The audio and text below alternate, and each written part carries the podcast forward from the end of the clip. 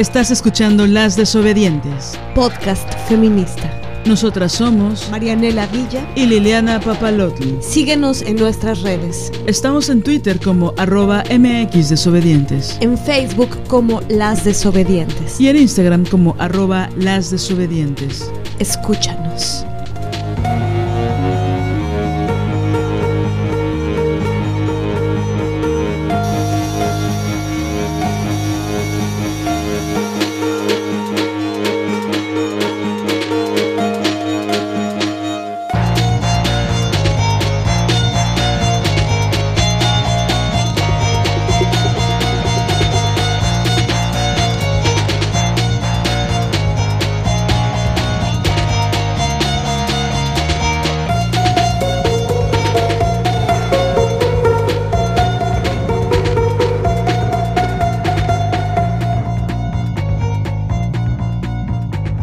Buenos días, tardes, noches, madrugadas. Ya estamos en, nuevo, en un nuevo episodio. Oigan, no creen que estoy cansada. Fíjense que estoy entrenando muy fuerte con una maestra muy cabrona que ya no quiere que, que le diga maestra, pero ustedes saben a quién me refiero. Pero estamos entrenando y estoy, tengo el cuerpo, háganme cuenta como cuando nunca has hecho ejercicio en tu vida y de repente empiezas a hacer y te duele todo, partes que no sentías, que no sabías que existían en tu cuerpo, así. Nosotras somos Marianela Villa y Liliana Papalotti. Oigan, estamos obviamente nuevamente muy contentas porque debido al éxito, voy a sonar como el circo Atay de hermanos, debido al éxito, eh, no, esto es súper real, cada vez que vienen Viviana y Daniela, Daniela y Viviana, pues bueno, la gente empieza a escuchar más el podcast. Es una cosa muy fuerte lo que hacen. Y el episodio anterior que grabamos juntas, que hablamos de la maternidad, del feminismo, eh, fue muy, muy, muy, muy escuchado, fue muy compartido.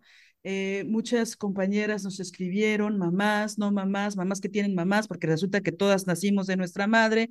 Entonces, fue, hubo mucho movimiento con este episodio.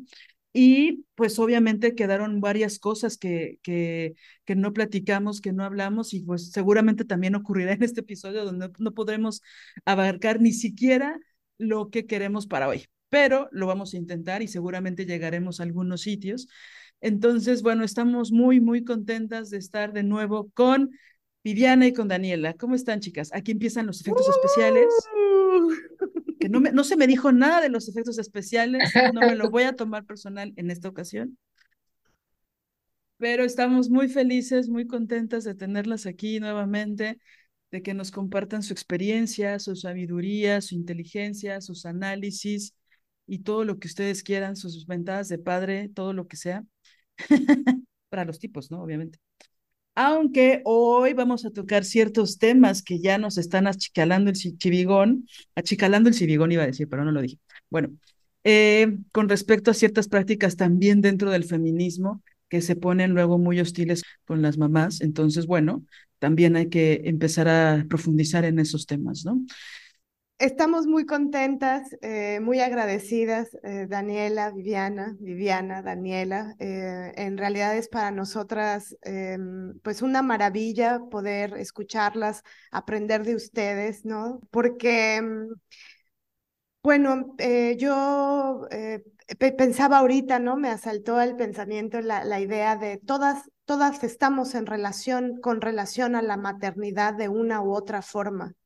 Y esa idea, que, que también es una de las grandes usurpaciones que generan las grandes divisiones entre nosotras, como si no tuviéramos una, una mamá, como si no todas viniéramos de nuestra mamá. Entonces, que haya un pleito casado entre mujeres que no han sido mamás y eh, mujeres que lo han sido, eh, y que se propaga, lo, lo promueve el patriarcado, sin duda alguna. ¿No? Em, es, es, importante empezar a, politizar con respecto a esto, hablarlo, a desglosarlo, eh, no para dar certezas o no responder, sino para eh, abrir nuevos cuestionamientos y sobre todo, pienso yo, para cultivar la, el amor, la ternura y la empatía por la otra. Eso me parece tan importante con respecto al tema de la maternidad desde donde yo lo observo, ¿no? En el sentido de eh, a mí me parece tan cruento que haya como una especie de, y, que me lo provocó sus palabras, ¿no? Esta idea, esta invisibilización o este, ustedes no, ustedes son de otro, como de otro orden, hecho por el patriarcado mismo, ¿no? Por los hombres, pero tristemente, muy, muy tristemente, también hecho eh, por mujeres. Em, me parece eh, vital hablarlo, ¿no? Seguirlo discutiendo y justamente aprender de la experiencia de la otra, aunque no haya sido tu experiencia, aunque esa experiencia no te atraviese a ti, escuchar a la otra y generar procesos de, pienso yo, de ternura, ¿no? Porque si justo hacemos eso con cada tema que no nos atraviesa, eh, podremos crear entre nosotras, estar juntas, ¿no? Y, no permitir esta, esta división tan, tan tremenda que, que quieren hacernos. Y bueno, hoy profundizaremos mucho sobre, sobre este tema. Pero bueno, les agradezco, les agradecemos muchísimo que estén acá con nosotras. Y bueno, si les parece bien, eh, podemos arrancar con, hoy vamos a tocar varios temas espinosos, como siempre, eh, y por, por ahí también temas que no se hablan mucho, pero si les parece bien, me gustaría arrancar con el tema de los juicios, que es un tema que es bastante tabú, sobre todo cuando vivimos en un país donde la cultura de las demandas o de la justicia y el tema de la corrupción y de la impunidad, pues es algo que, que está todo el tiempo, ¿no? Que, es algo con lo que tenemos que lidiar todo el tiempo la corrupción, la impunidad, la falta de justicia, la, la desigualdad, ¿no? Es decir, las mujeres estamos, contrario a los mitos que quieren siempre eh, mantener, ¿no? Los hombres y que son solo eso, mitos de que hay como un reconocimiento por ser mujeres y por ser mamás y donde sí hay justicia, supuestamente, pero que en la realidad vemos que son otras, por lo menos las estadísticas son otras, en lo concreto, ¿no? Y en lo real. Entonces, eh, sabemos que muchas veces cuando hay una separación o cuando hay un divorcio, si es que hubo matrimonio, o cuando hay como ciertas peleas y que hay una inminente separación, pues el tema de meter abogados, el tema de exigir eh, cosas básicas para las hijas y los hijos, pues se vuelven temas tabús y temas que no se quieren tocar y que no se quieren enfrentar porque es caro, ¿no? Y bueno, ya nos dirán, porque es muchísimo tiempo, porque por toda la corrupción que hay, etcétera. Entonces, y sin embargo, partimos de la idea de que sí es importante para que los derechos de, los niños y de las niñas no sean eh, se pongan sobre la mesa para que las mamás también puedan tener los derechos mínimos de manutención de sus hijas y de sus hijos, pues bueno, muchas veces si tú te quedas expensas de la voluntad del Señor, pues regularmente no ocurre ninguna forma de justicia en, lo, en la parte económica. Ya no digamos en otros campos que también son importantes, pero en lo económico tampoco. ¿no? Hay una, se ejerce una violencia económica en, contra de las mamás de sus hijas y de sus hijos y por supuesto en contra de las niñas y de los niños, ¿no? Entonces, nos gustaría mucho saber qué, qué nos pueden decir, cuál ha sido su experiencia y no solo la propia, que es importantísima, sino de mujeres que han acompañado, de mujeres que han tenido cerca, ¿no? Entonces, ¿a quién le gustaría arrancar? Hola, hola, eh, compañeras Liliana, Mane, Viviana. Este, muchas gracias por invitarnos de nuevo. Siempre nos encanta estar aquí, encontrarnos. Eh, vale mencionar que llevamos dos horas platicando antes de empezar a grabar. Entonces, todas estas palabras que ahorita Mane utilizó, ¿no? De la ternura, la empatía, el cuidado, el dialogar, el pensar juntas, me encanta que, que lo hacemos aquí, ¿no? Que fue, que, es una experiencia que, practicamos y que desde ese lugar también creo importante decir para todas las que nos escuchan, desde ese lugar, pues compartimos lo que compartimos acá, ¿no? Esperando que estas palabras lleguen desde ese lugar amoroso, desde donde las nombramos, ¿no? Desde nuestra experiencia.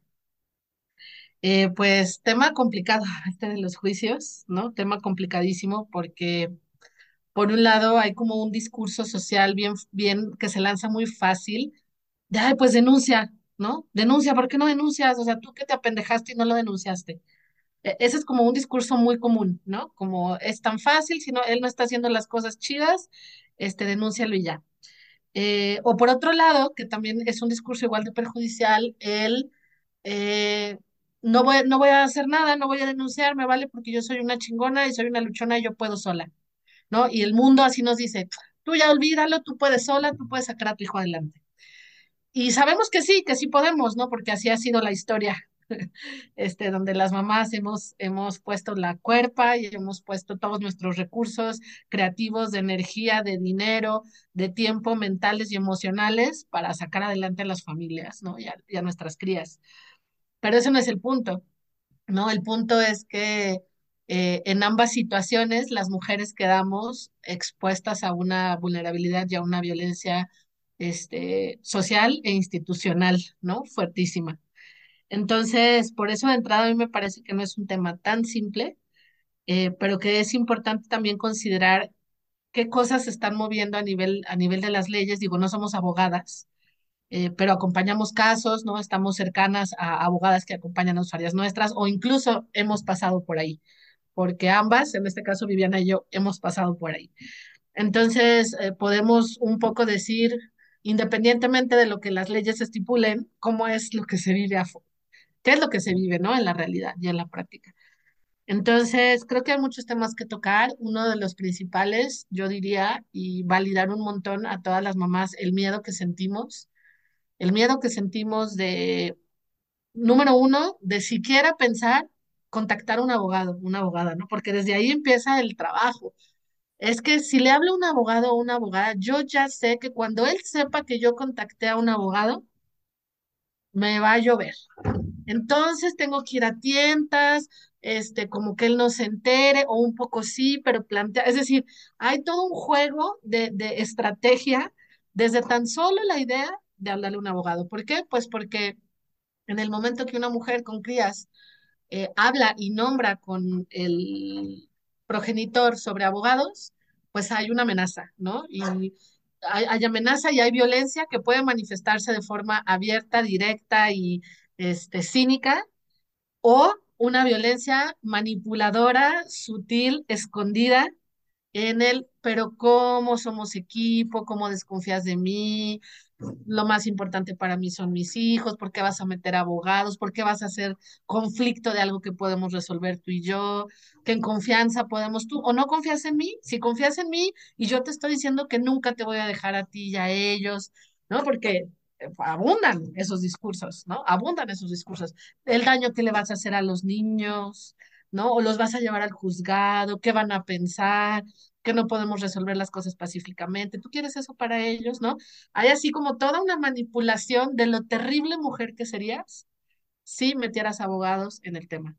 Claro, cuando al mismo tiempo, si lo has pensado, es por la, porque en la realidad él no cumple ni una sola de las palabras que dice, ¿no?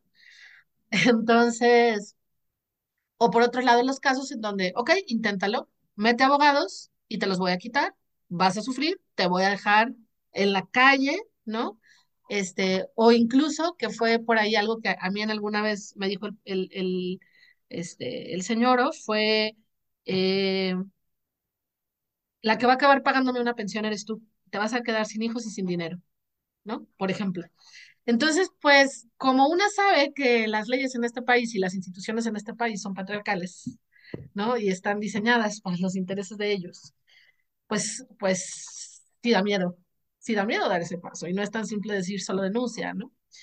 Eh, entonces, el poder eh, prepararnos, evaluar y prepararnos para analizar qué implicaciones tiene hacer una denuncia eh, y acompañarnos lo mejor posible de los profesionales que nos van a acompañar, si es un abogado, una abogada, un psicólogo, y de, y de nuestra red, ¿no?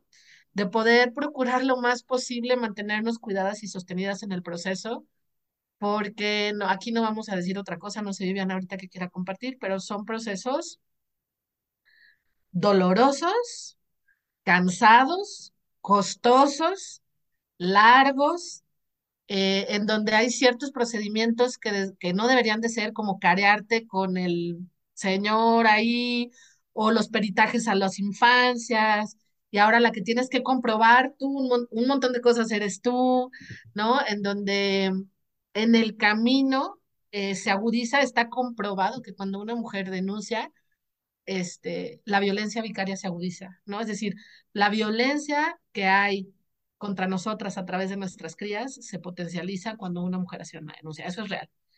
Entonces hay como un montón de temas, ¿no? Ahí para, para, para conversar ahora.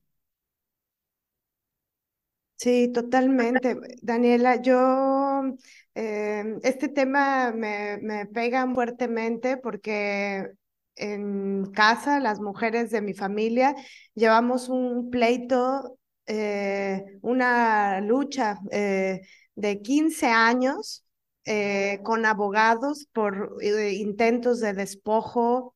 Es sin duda violencia vicaria, este, de amenazas, de y bueno, es una batalla que mi mamá, mi madrina están haciendo, están al frente de esta batalla, pues protegiéndonos a, a nosotras, a las hijas de mi mamá. Eh, pero mm, es, me, me, gusta mucho esto que tocas porque, claro, una de las grandes violencias misóginas es, pues, ¿por qué no denuncias? ¿Por qué no lo haces? ¿Por qué no vas con un abogado? Y todo esto que mencionas, eh, este, esta síntesis sustancial de qué fácil es decirlo, porque te puedes meter en un viacrucis de 15 años que es dolorosísimo, costosísimo. Yo a veces pienso que, que incluso es como un ancla, ¿no? Un ancla que te puede hundir porque piensas que nunca va a acabar porque las leyes en este país son brutales para las mujeres. Hay cosas que se han avanzado gracias a mujeres feministas muy chingonas. Sin eso estaríamos en la ciénega, ¿no? Este, brutalmente, pero aún así es muy doloroso. Eh, entonces, también, ¿no? Como el cuidado para la otra, de, bueno, la otra sabe cuándo es el momento de entrar en un proceso eh, de una denuncia penal o bueno, depende de, cuál sea, pero si es penal es, una, es mucho más ruda, ¿no?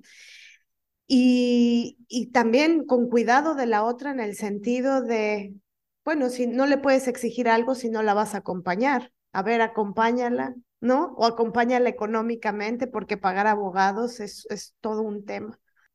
Eso es como, ah, ¿en qué parte voy a entrar? Porque todo lo que dicen es, es es muy importante. Hay muchísimo de dónde agarrar de cada una de las cosas que hemos mencionado, pero bueno, mm, creo que e, este, me, voy a detener un poquito en esta parte del acompañamiento y a saludarlas, porque yo entré y no dije quién soy, soy Viviana, compañeras. Mucho gusto de estar acá otra vez. Eh. Y e, es un tema que, que igual ando piense, piense, piense este, primeramente porque estoy infinitamente agradecida con todas las mujeres que nos han escuchado en, esta primera, en la primera parte del, del episodio sobre maternidad y que se han encontrado en nuestras palabras y nosotras también en las suyas. Y que con toda esa confianza que, que ha surgido de, de, escucharnos vulnerables a Dani, a mí, a, a Lili, a Mané, pues se han podido acercar, ¿no? A decirnos estos, estos temores, estas dudas, estos miedos, y que mucho tienen que ver con este tema legal, que creo ahí también que mm, mujeres eh, psicólogas y, abogadas, eh, hace falta que, que, nos vivamos como, como colegas, ¿no? Que unamos fuerzas y que también nos vivamos como acompañantas, porque no solo somos psicólogas y psicoterapeutas, sino solamente son abogadas, somos acompañantes.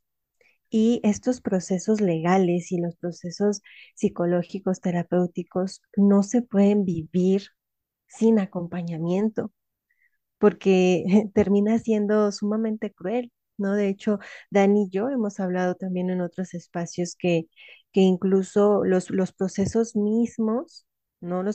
E, el querer iniciar un proceso legal y el transitar por ese proceso que además tiene muchos pasos, ¿no? Y muchos filtros y, son largos, eh, pues es muy, son traumatizantes, o sea, en sí mismo vivir esos procesos son traumatizantes. Dejen ustedes la situación de violencia vicaria que se esté viviendo, la situación, por ejemplo, de despojo, la situación de violencia sexual, lo, el asunto que, que nos convoque, el proceso mismo es algo durísimo, durísimo, durísimo.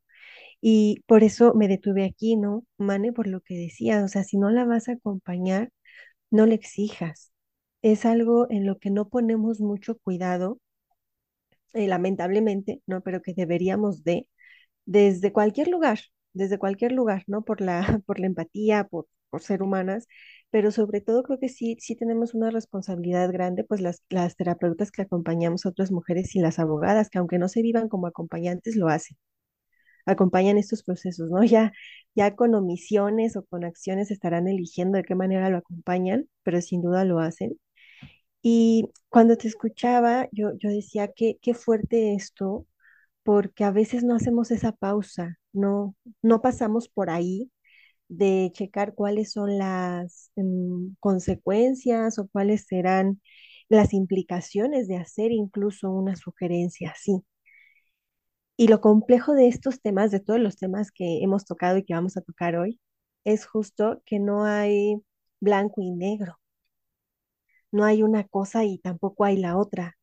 No solamente es tajantemente una respuesta, sino que tiene que ver con los procesos de, de, de, las mujeres en cuestión, los procesos bien particulares que están atravesados por una historia de vida, que están atravesados por un contexto particular actual, que están atravesados por las emociones, que están atravesados por un chorro de cosas. Y, y, que no hay esos blancos y negros, sino que habrá que checar cómo, cómo lo está viviendo cada una. Me vino esto a la mente porque yo pensaba en que recién justamente estoy queriendo eh, bus buscar, estaba queriendo buscar una red de, abogadas con esta perspectiva feminista que pudiera dar, eh, pues ser una red donde yo pudiera eh, enviar a mis usuarias que tienen dudas al respecto del tema legal, porque si bien nosotras las psicólogas de pronto nos convertimos en todólogas sin quererlo, porque el trabajo propio lo demanda. Una tiene que saber un montón de cosas y si no aprenderlas y si no investigarlas y si no, pues saber cómo le haces, ¿no? O sea, tenemos que hacerlo. Entonces, eh, en eso, en eso estaba porque llevo muchos acompañamientos con, con mujeres que son madres y que viven este tipo de violencia vicaria y que yo tengo que saber cosas sí o sí y que también por mi proceso eh, personal, ¿no? Mi proceso también legal como, como madre de, de ICTAN, y bueno, ¿no? Yo estaba buscando esta colaboración, se pudo dar ahí con, con una colectiva de, abogadas, recién estamos como conociéndonos, como hablando al respecto, y yo les pedía una, una capacitación para nosotras las psicólogas para que pudiéramos tener el lenguaje correcto para explicar a nuestras usuarias lo que necesiten saber y no malinformarlas y no ser tendenciosas y no lo que sea, ¿no? Entonces, este, pues obviamente estábamos ah, como queriendo acordar esto y abriéndolo a mi equipo de colegas. Eh, una de ellas, que seguramente todas eh, están escuchando este podcast, un saludo. Este, no, no, no lo digo con afán de, exhibir a nadie, sino justamente para problematizar lo que a continuación voy a contar. Eh, decía como eh, estábamos negando, dudando un poco por el tema económico de si íbamos a, a hacer la, a requerir la asesoría, la capacitación, perdón, de las abogadas por el tema económico, porque todas somos autónomas y atraviesa esa parte a las finanzas. Y ponían así como en cuestionamiento, ¿no? Que es que, que no sé si yo realmente lo necesito, ¿no? No sé si me están tocando acompañar mucho esos casos. Este, bueno, ahí ya será decisión de cada una. Y alguna mencionaba, es que no sé porque yo nunca recomendaría a una usuaria un proceso legal. O sea, desde esta perspectiva feminista, ¿no? Desde la radicalidad, desde el entendido que la justicia es patriarcal y que el sistema está hecho de ellos para ellos, nunca recomendaría un proceso legal. Y yo digo, yo te entiendo, yo te entiendo, entiendo a lo que quieres hacer referencia, pero es que aquí no hay blancos y negros, ¿no? Aquí no nos podemos ir tan teóricas y tan, tan radicales e- en un sentido eh, interesante de la palabra, ¿no? Em, con las compañeras, porque están atravesadas por diferentes cosas, ¿no? Y yo decía, claro, o sea, claro que yo no les voy, yo no las voy a incitar a hacer algo que no quieran, en esa lógica yo estoy de acuerdo, ¿no? No, no las voy a incitar a hacer algo que no, que, no quieran porque las pone en desventaja, en peligro, o sea, porque su integridad corre peligro. ¿no? Pero claro que tenemos que problematizar lo que está sucediendo, ver las ventajas, las desventajas, analizar por qué sí, por qué no, y que ellas puedan ir eh, haciendo sus elecciones y tomando sus decisiones, pero no podemos partir de la nada y de un extremo. De como la justicia es patriarcal, entonces ya la chingada eh, y no tenemos nada que ver con los abogados ni con los procesos legales, ni le voy a decir a la usuaria que vaya. No, o sea, em, lamentablemente sí, sabemos que estamos en un sistema patriarcal, pero justamente por eso, o sea, estamos dentro del sistema patriarcal, estamos tratando de, de surfear como sus violencias y tenemos que entrarle. Y a veces, aunque no queramos entrarles, ellos nos jalan y nos ponen en esa situación. No sé, más adelante, eh, espero que dé tiempo, ¿no? Más adelante puedo contarles mi experiencia personal, ¿no? O sea, con el progenitor de mi hijo, que en este tema que hablábamos antes de entrar al aire, de la compasión hacia los hombres, yo no quería demandar al ser de luz este, no lo quería demandar porque era en, en, en la mente de esa Viviana del pasado, era como lo peor que yo le podía hacer al papá de mi hijo. O sea, lo peor no era que él nos había abandonado y que había dejado a su hijo en hambre y desamparo durante un año, ¿no? El año más, más importante de su vida, que fue el primero. E- Eso no era lo, lo horrible. Lo horrible era pensar en que yo podía demandarlo. Entonces, tenemos que luchar co- contra todo este tipo de creencias, ¿no? Y con muchas otras, como para cuando llegamos a cuestionarlo, Cuando llegamos a ese punto, solo les digamos que no. Creo que es una cosa muy peligrosa. Creo incluso que es poco ética. Creo que incluso podemos ponerlas aún en más riesgo, porque lo que pasó en mi caso fue que yo no lo demandé, pero él sí a mí.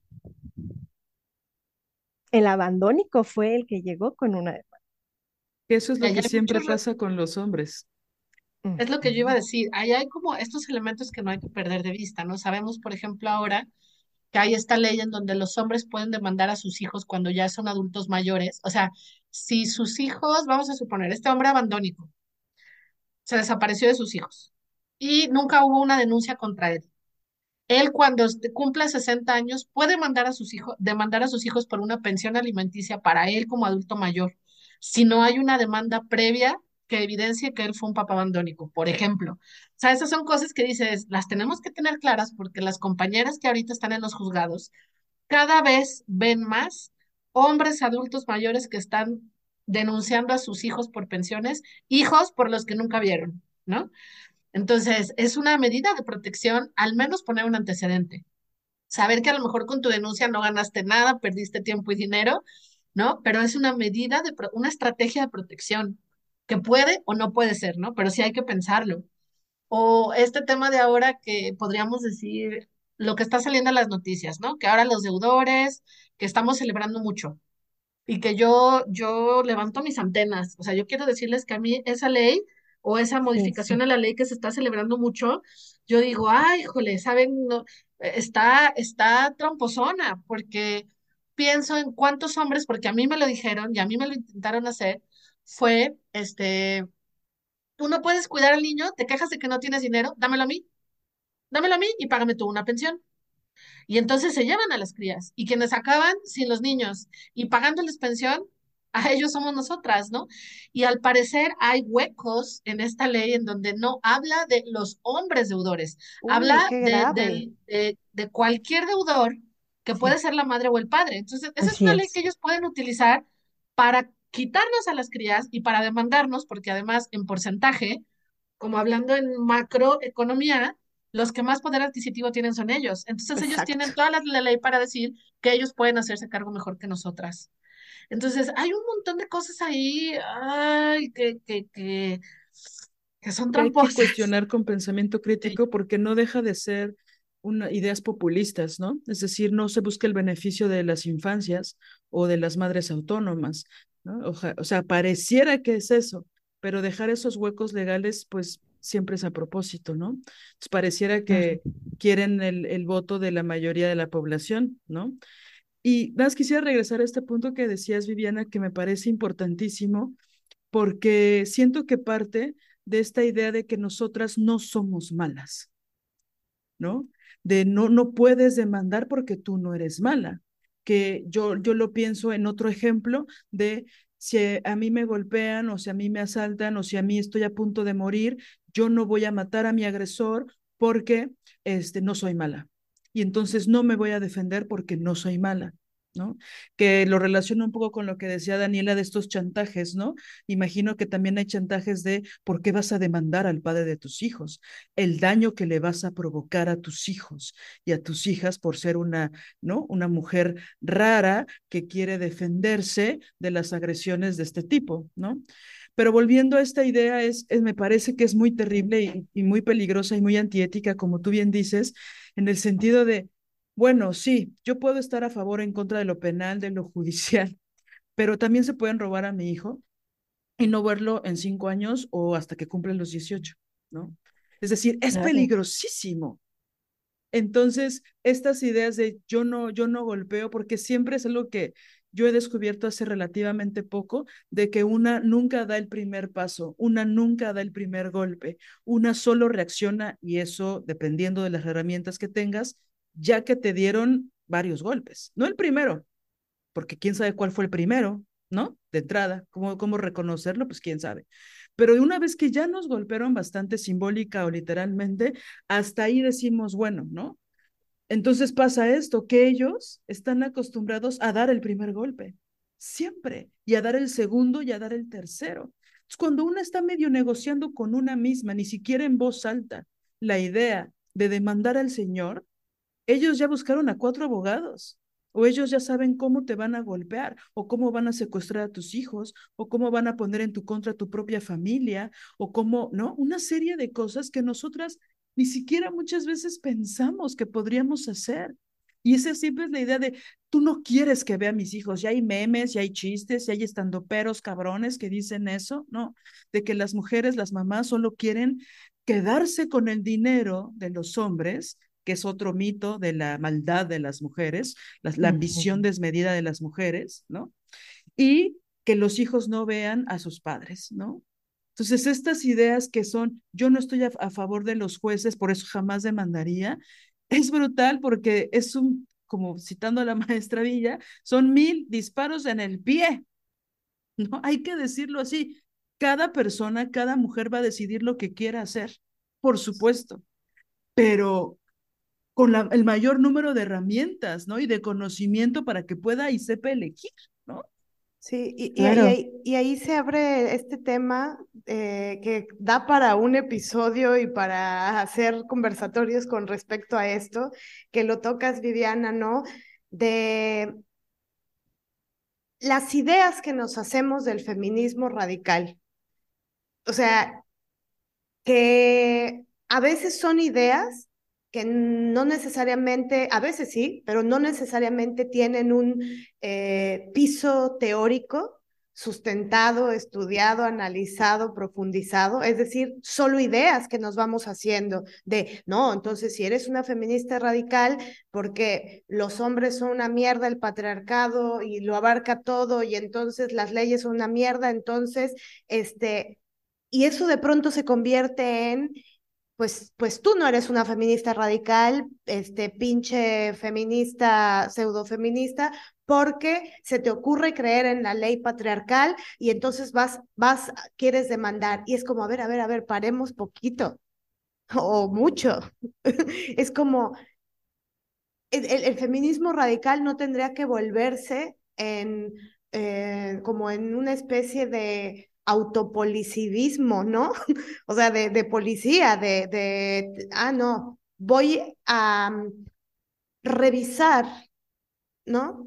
este, meticulosamente todas y cada una de las acciones en donde se hace una colaboracionista con leyes patriarcales. A ver, momento, no se trata de eso. Ok, podemos pensar ah, el, el análisis de, ok, sí, las leyes son patriarcales, hay que profundizar en eso. ¿Están hechas por ellos? Sí. Pero siento que hay como una especie de arremeter, por ejemplo, las mujeres feministas que son abogadas, bajo una visión que ya no le, yo, no le llamaría radical, sino extremista, una, una visión de todas las abogadas feministas este, en, son unas colaboracionistas con el patriarcado. Es como, a ver, momento, vivimos en un mundo con unas convenciones, queramos o no queramos, las convenciones existen. Es, siento que es, y por eso digo, creo que es precisa la palabra extremista, y su, su contraparte casi dialéctica sería el antipunitivismo, ¿no? Eh, las que critican el, el, que exista cárcel, el que quieras denunciar y te acusan de, de punitivista, que no es propiamente una visión radical, o, no lo sé, no, no, viene, no proviene del feminismo radical, em, pero por un lado está, es, eso y el, y el otro extremo sí se da dentro de, yo no le llamaría dentro del feminismo radical, sino del un ideario tergiversado y extremista de lo que se supone que tendría que ser el feminismo radical, eso. Y es muy grave porque dejas en desprotección. Vivimos en un mundo con unas convenciones sociales, ¿no? En las cuales, bueno, yo digo, si se meten a tu casa, por ejemplo, alguien se mete a robar o si te roban, ¿qué haces? ¿Qué haces? ¿No? Ah, las leyes patriarcales, no, entonces, porque es patriarcal, entonces yo no voy a a llamar a la policía siquiera, porque la policía es patriarcado. Entonces, entonces, ¿qué podemos hacer? ¿Qué campo de acción tenemos? Entonces, pienso que por un lado sí, es, sin duda es vital profundizar en que hay que cuidarnos de estas leyes, hay que revisarlas, que aparenten ser leyes en pro de los derechos de las mujeres o de la protección de las mujeres. No necesariamente eso es así. Por ejemplo, lo del aborto, ¿no? Que en todos lados está sucediendo de ya se puede abortar aquí, aquí, acá, acá, acá, acá, acá. Hay también que revisar por qué eso está pudiendo ser posible. ¿Qué está pasando? ¿Qué hay detrás y de fondo de eso? Claro, las feministas saltamos de alegría, pero ¿por qué está pudiendo ser de pronto? Tan rápido, tan pronto, en todos lados. ¿Qué teje y maneje?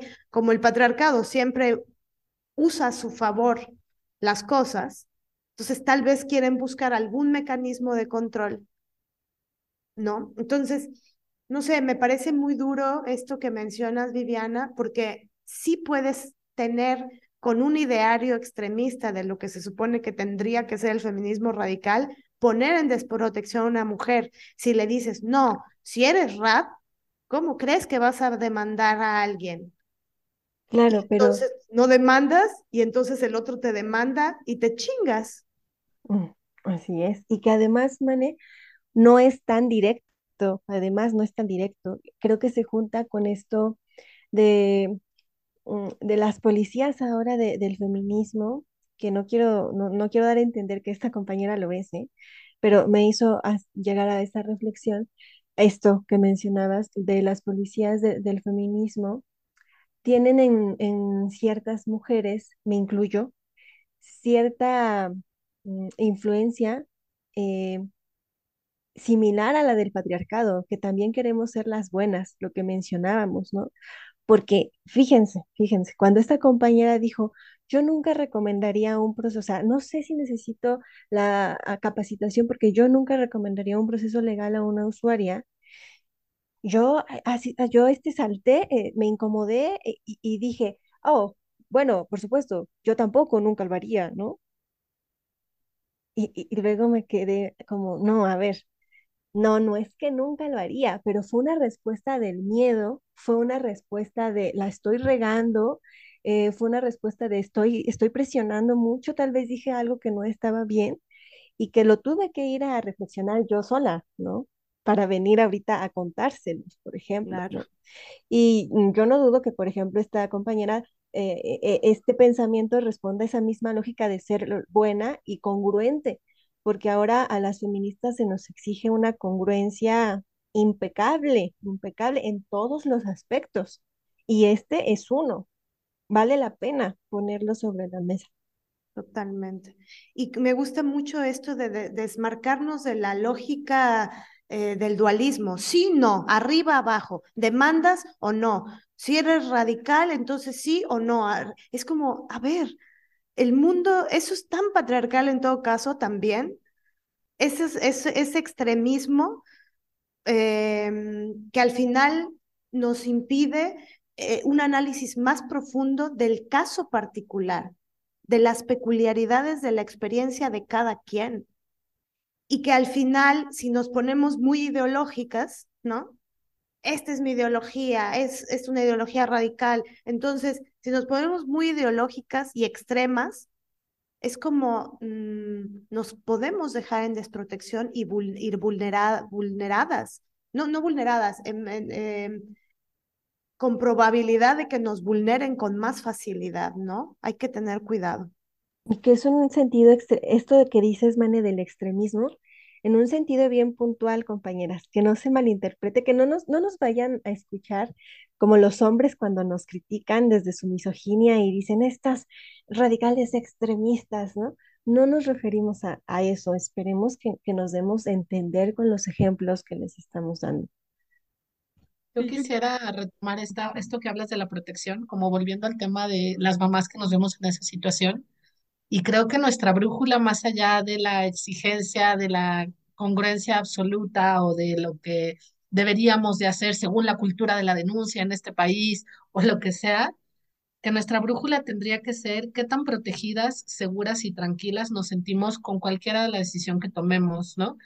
O sea, hay, hay alguien que, que en su situación y en su caso, el denunciar, ¿no? Y el activar como todos estos procesos legales le va a dar mucha más tranquilidad, protección a ella, a sus crías para poder, pues, hacer el trabajo que está haciendo, ¿no? De, de, de maternar.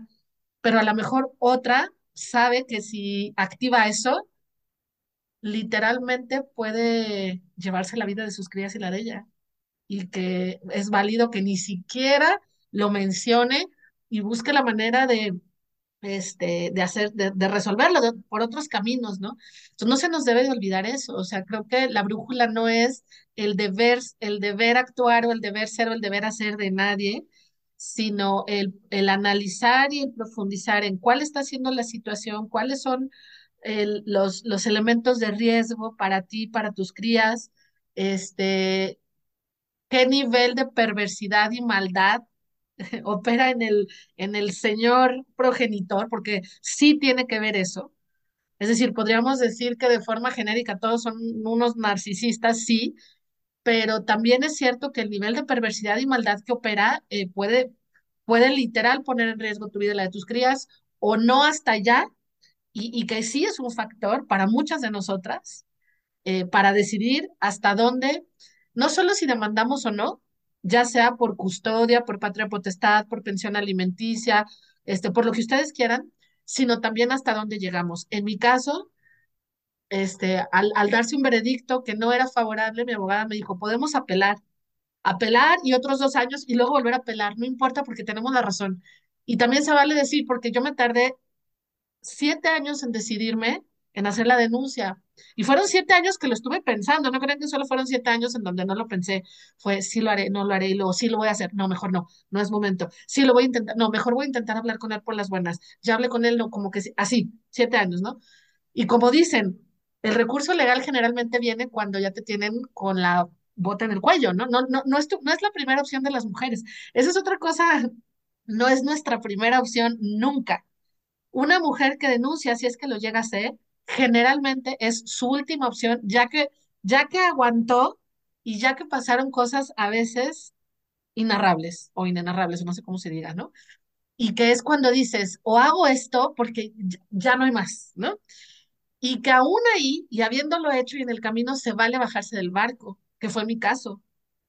¿no? Yo después de meses, este, y cuando se dio la sentencia y cuando mi, mi abogada me dijo, vamos a apelar y a pedir otro juez porque estábamos seguras que íbamos a ganar y creemos que algo sucedió de corrupción, ¿no? Porque el, la sentencia fue, no tenía sentido, era inesperada, ilógica fuera de la realidad, y me dijo, vamos a seguir peleando y vamos a apelar. Y yo le dije, dame dos días para pensar. Y pensé dos días y dije, basta, basta, no quiero. No, pero podemos ganar, que no quiero. O sea, el infierno que para mí ha sido estos siete años de pensarlo y luego estos meses de llevarlo a cabo, prefiero cerrar con este asunto. Qué bueno que lo hice y hoy me bajo y renuncio a esa posibilidad y encuentro otras maneras de gestionar y de lidiar con la realidad que, con las condiciones que tenemos, ¿no? Pues también se vale hacer eso, se vale decir lento y luego decir, híjole, no, o sea, ya no quiero más, esto me está destruyendo más que lo primero, ¿no? Bueno, no sé si más, pero a veces los procesos son más traumáticos que la cosa misma. Entonces, este, todo depende, compañeras, del lugar donde puedan sentirse más tranquilas, protegidas, seguras, este, para, para vivir su maternidad de forma lo más libre posible con sus crías y también donde sus crías estén en ese lugar, ¿no? Eh, bueno. Sí, totalmente. Es que justo, ¿no? E, el, es que es bien fuerte la, la, el apalabramiento de lo que se piensa, porque se, si es leído de una cosa como, como, o significa una cosa o significa la otra. Y a veces algo que sea palabra, bueno, tiene, tiene sus vertientes, tiene sus, sus aristas. Entonces, eh, como esto que dices, Viviana, ¿no? Que me gusta mucho, a mí también me, me, me, encanta siempre como puntualizar esto que estoy diciendo. Sé que puede ser leído así, pero no estoy diciendo eso. Estoy, ¿no? Como aclararlo porque puede haber un margen de malinterpretación de la cosa. Por supuesto, cuando hablamos de aquí, y como luego no tenemos acumulación simbólica, este, y aunque hayamos dicho no sé cuántos años algo, este, luego pues se, se olvida hecho que... 80 capítulos, luego te recriminan cosas que nunca dijiste. Lo bueno es que está grabado. Ajá, entonces es como, no, no estamos, cuando hablamos de extremismo, no estamos hablando de ese extremismo del cual nos acusan y lo tergiversan con lo que es lo radical, ¿no? Porque usan ahí como una cosa de simbiosis entre radical y extremismo, que justo no lo es, es una falacia. Pero eh, me gusta la aclaración que hiciste, pero justo quiero sumar, y con esto que dices, Daniela, claro, al decir eh, no se trata de nunca proponerle a la otra o decir la sentencia de nunca propongas que eh, tenga un proceso legal. No está, eso tal, eso pensamos que puede vulnerar a las mujeres, porque en ese caso particular de esa mujer, tal vez sí es necesario un proceso legal. Pero con esto no estamos diciendo siempre dile a las mujeres, ten un proceso legal Tampoco estamos diciendo eso. Y tampoco garantizando que va a funcionar. Exactamente, sino ver el paisaje, analizarlo profundamente, el caleidoscopio de su complejidad, de sus vericuetos, de sus aristas, de qué, eh, que, de qué tipo de acompañamiento, porque se necesita un acompañamiento, eso sí casi lo podemos decir como una verdad, eh, ya, dado que las leyes son patriarcales, se necesita un proceso con una abogada feminista y también se necesita un acompañamiento emocional este, y, legal, ¿no? De, bueno, ¿cómo vamos a hacer frente a esta demanda en un mundo como el que vivimos, misógino, con sus leyes? Entonces, justo no es, solo, no es o una cosa o la otra, es, existen ambas posibilidades, habrá que analizar cuál es la mejor, ¿no? Pienso que ahí se mezcla en, la analogía que hacías con el aborto, Mané, como cuando empezamos las feministas a decir, bueno, pues obviamente somos pro aborto y que la gente de, de pañuelo celeste, voy a decir, o los hombres promedio empezaron a decir, ah, entonces quieres que todas las mujeres aborten. Que es como, no, queremos que las mujeres decidan sobre su cuerpo, ¿no? Es un proceso que, bueno, depende de cada mujer y que yo no conozco una sola mujer, amiga mía o compañera mía, que no me haya dicho que fue muy difícil el proceso del aborto, en muchos sentidos. Entonces, no es que una vaya con la manera de, ¿por qué no abortas? Hoy es lunes, vamos a abortar, ¿no? Y que estos, eh, incluso hemos hecho chistes, ¿no? Acerca de eso de no es que queramos que todas las mujeres aborten, no es que tal, pero en situaciones, ¿no? Queremos que no se persiga a las mujeres que toman esa decisión. Queremos que las mujeres no mueran en los procesos de aborto. Queremos una serie de cosas que han ocurrido durante siglos, ¿no? Entonces, que no se criminalice a las mujeres por decidir sobre su cuerpo. Eso es lo que queremos. No que, como decía este, Malena Pichot, ¿no? en un sketch, van todas las mujeres a abortar, aunque no estén embarazadas, porque así era el, el nivel del humor, ¿no? Solo porque ya tenemos el derecho, solo porque ya es legal. Es que no. Y también siento que luego, cuando una no está en esa situación, es muy fácil decir, ¿por qué lo vas a hacer? ¿O por qué no lo has hecho? Yo me he encontrado con casos que dicen, ¿por qué vas a demandar? ¿Por qué fuiste con una abogada? ¿Por qué tal? Este, no estoy en contra de las cárceles, estoy en contra de tal. Y yo sé que es un tema muy complejo, pero les roban el coche y lo primero que hacen después de llamar a la aseguradora es ir a, ¿no? hacer al MP y todo eso. Entonces, un coche sí, pero defender, ¿no? Los derechos de tus hijos, su salud mental, su salud, ¿no? Económica, su bienestar patrimonial, eso no, porque no están en esa situación. Entonces pienso que es muy importante esto que, que decía Daniela, ¿no? Es decir, ¿cuántos momentos traumantes has vivido tú y tus hijos antes de buscar un abogado o una abogada? ¿Cuántas cosas han sucedido antes? Porque aparte, está en el imaginario gringo de Hollywood, donde las demandas pareciera que fueran cualquier cosa, ¿no? Y entonces es, no, aquí los juicios no son de la misma forma que en las series de televisión.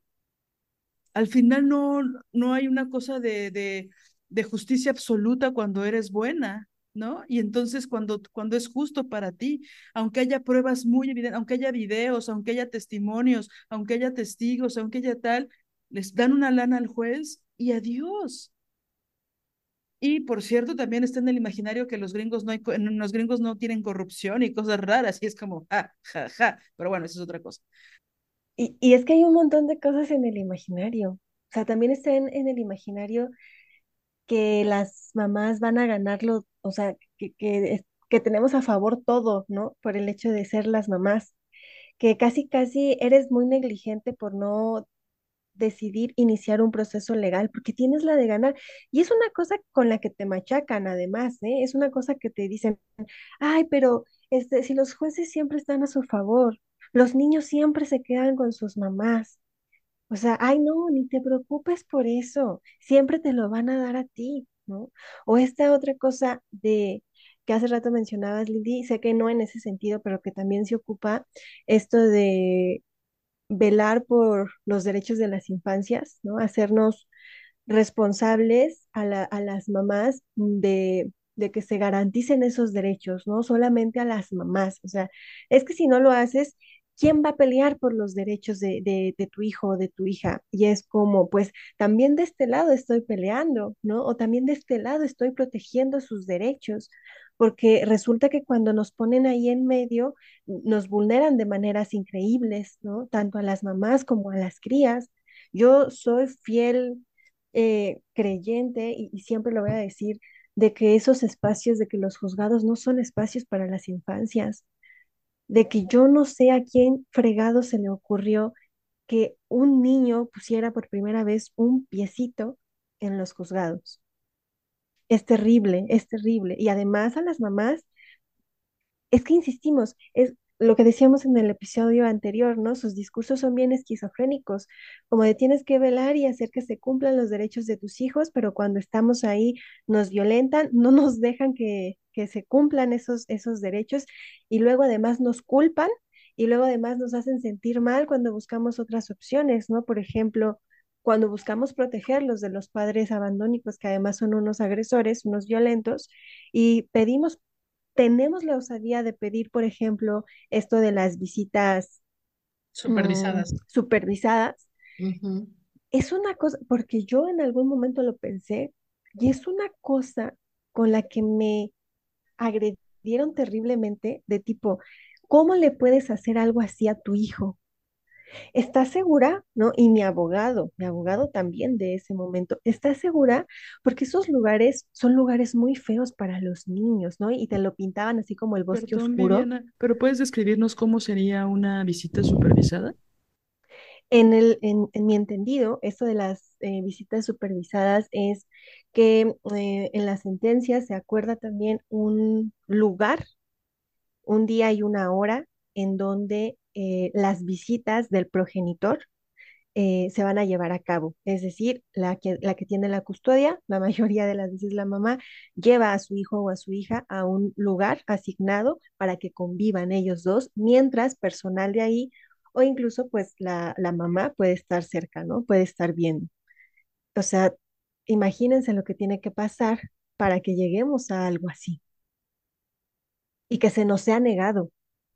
O No, sea, y que además, ¿qué, qué lo vamos a hacer de gusto? O sea, es como, ¿qué claro, mamá solo porque se nos ocurrió un día molestar a alguien? Vamos a hacer todo esto para exigir, porque el juzgado considera que es muy buena idea que los, que los hijos y las hijas convivan con sus progenitores violentos, porque son sus derechos, ¿no? Y entonces, nuestro único mecanismo para tratar de protegerlos poquito es, ok, pero que esté alguien del DIF, que esté alguien del juzgado, que esté una psicóloga, esas son, ¿no? Que esté alguien supervisando esa convivencia, porque nosotras sabemos que esa convivencia es perjudicial para nuestras crías. no, Este, somos las malvadas. ajá.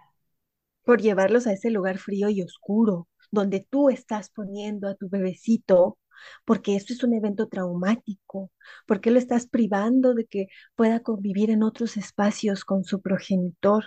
¿Estás segura que le quieres hacer eso? Y entonces te llevan todo el tiempo a declinar, a confundirte, a no saber qué hacer, a ver ahora qué estrategia te Exacto. inventas. Es horrible, es horrible. Sí, y luego incluso en casos de padres abusadores sexuales, hacen exactamente lo mismo. O sea, la, hay una enorme protección para ellos. O sea, está, sus derechos como padres están por encima de la protección de que una niña o un niño no vuelva a ser abusada, abusado. Es Esa es la trampa de, de ese discurso que nos dicen, ¿no? De defender el interés superior del menor. Así, así es, ya me lo aprendí. Cuando en realidad es el pacto patriarcal con los papás, es defender, forzar, hacer que suceda que el progenitor violento esté con la cría en cuestión. A lo- los niños les vale un carajo, o sea, nuestros hijos no les importa, ni a ellos ni a los progenitores, les vale un carajo. Lo que quieren es que el padre haga presencia, que se salga con la suya. Y que hay que estos instrumentos jurídicos, bueno, ya hablarán de esto en el, en el, en el episodio de violencia vicaria, pero los instrumentos jurídicos como el SAP, ¿no? Este, que si no sé si lo han escuchado, pero es el famoso síndrome de alienación parental que está siendo el argumento top que utilizan los progenitores con sus abogados para decir, o sea, este síndrome lo que, lo que dice es, es para acusar a las mamás de que les meten a sus hijos cosas malas, les meten ideas en contra de los papás y que por eso los niños se resisten a convivir con ellos. No es porque ellos sean unos agresores violentos, violadores, es porque las mamás les meten a los niños estas ideas y los están alienando en contra de ellos. ¿Cómo se llama? Síndrome de alienación parental. Y es un argumento que además fue creado por un hombre violador, pedófilo, que acabó, que se suicidó cuando le encontraron todo eso, que se legitimó y que se usa en los juzgados. Este, pero la violencia vicaria todavía en México no, No llega no es un allá. argumento jurídico, no. Pero el SAP sí, que es siempre contra las mamás. Entonces, ¿qué dice el juzgado? Lo que pasa es que aquí el niño está viviendo un síndrome de alienación parental porque la mamá lo quiere separar y le dice cosas feas del papá. Entonces, nuestro trabajo como juzgado es proteger su derecho de convivencia. ¿no? Y, Y esto cada vez es más y más y más. Y si le seguimos rascando al tema, no acabamos, ¿eh? Por eso yo también digo, sí, está bien denunciar, compañeras, la que quiera y la que analice y, hay, y, y, y es, yo siempre les digo, si han estado pensando en esa posibilidad o, o no la han pensado, explórenla. No, no pasa nada con que la exploren. Explórenla con sus amigas, psicóloga, abogada. Dense el tiempo de saber de qué va su caso para que puedan tomar una decisión. No renuncien a explorar la idea, ¿no? Con todo esto terrorífico, yo sé que a muchas les van a dar ganas de decir, no, hombre, si lo estaba pensando no lo voy a hacer, pero como decimos, para muchas puede ser una opción que salve sus vidas y las de sus crías. Este, pero hay todos estos recovecos en donde la alianza, la alianza con ellos es, es brutal, ¿no? Y lo hemos visto, también hay casos y que son un montón de casos. A mí me pasó en donde el progenitor prefieren dejar de trabajar, declararse en bancarrota o para que no haya manera de demostrar que tienen poder adquisitivo, ¿no? Lo que decía, lo que decían hace ratito. Cuando yo me animé a denunciar, él ya llevaba tres años organizando sus finanzas y sus registros fiscales para cuando yo lo denunciara, si es que me atrevía, porque él siempre me decía, el día que tú te atrevas y el día, porque yo, lo yo le decía, lo voy a hacer, pero no me animaba por miedo. Y cuando lo hice, él ya llevaba tres años preparándose con abogados y contadores y no, no hubo manera de demostrar que él tenía un solo peso. Por ejemplo, ¿no? Cuando él es dueño de una clínica de medicina estética. O sea, le llueve, le llueve, pero no hubo manera de demostrar porque él tenía años preparándose para que si en algún momento le caía la denuncia, él dijera, y él se presentó al juzgado diciendo, es que yo no tengo dinero, yo no trabajo. Ese es el nivel de perversión. No fraude. Dinero. Eso es fraude, entonces. Y muchísimos progenitores lo hacen. O yo conozco casos de que renuncian a sus trabajos porque luego el juzgado les quita su nómina directamente. Prefieren, y lo dicen y lo hacen, prefiero estar sin trabajo a darte un peso. Entonces, gracias a las abogadas feministas, se está bloqueando, se están bloqueando esos caminos, ¿no?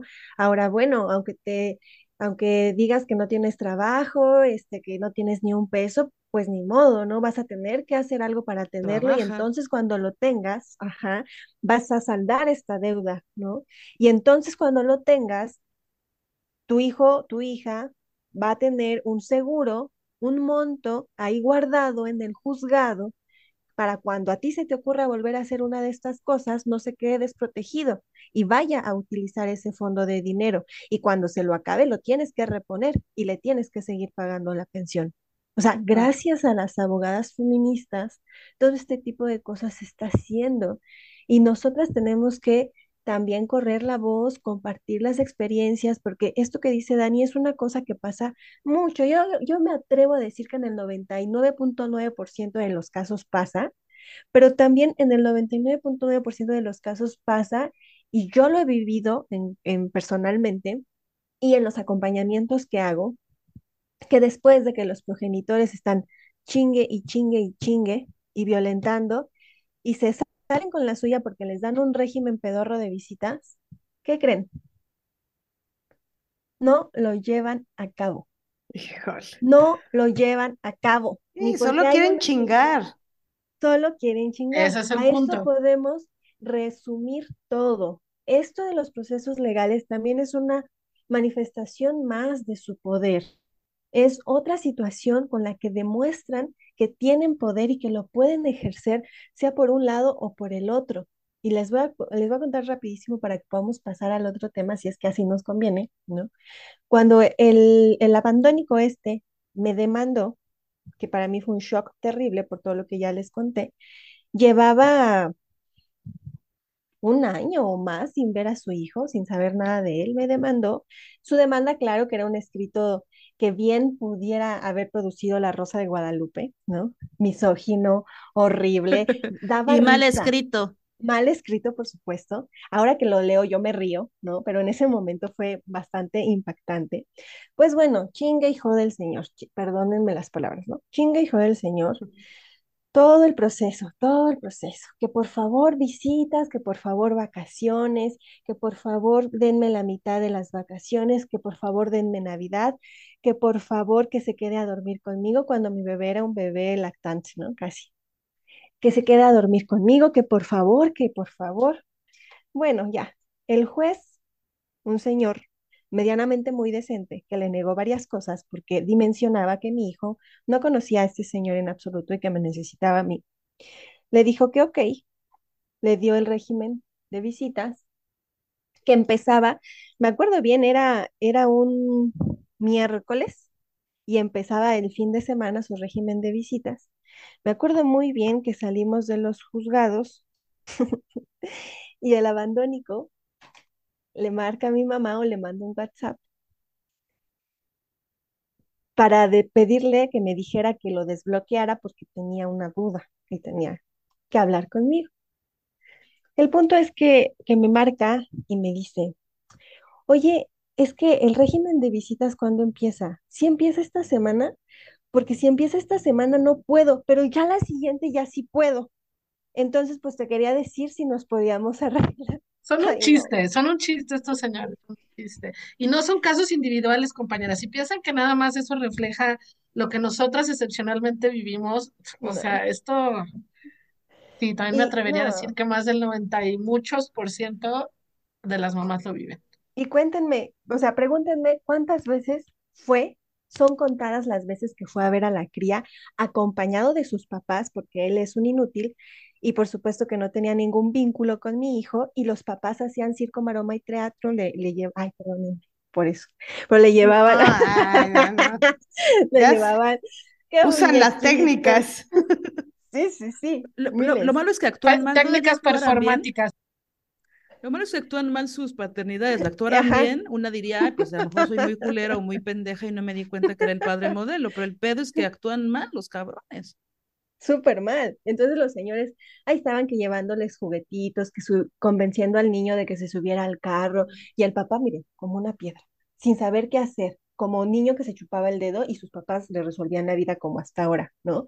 Pregúntenme, ¿fueron contadas las veces cuando los papás por situaciones de la vida se quedaron sin carros, se, se separaron, hicieron cosas? Él no volvió a poner un pie afuera de mi casa y nunca jamás volvió a buscar a su hijo hasta esta vez que se le volvió a ocurrir una demanda, ¿no? Porque yo creo que, o sea, yo me lo imagino que se despierta una mañana y dice, hoy es el día para volver a empezar esto. Así. Entonces, compañeras, yo siempre les digo también a mis usuarias como una manera de alentarlas, aunque piensen que ellos ganen, ni siquiera cuando ganan hacen las cosas bien, ni siquiera cuando ganan lo cumplen, porque en realidad no les interesa. Esa es la prueba de que sus crías, porque no son suyas, no les interesa, solamente quieren molestar.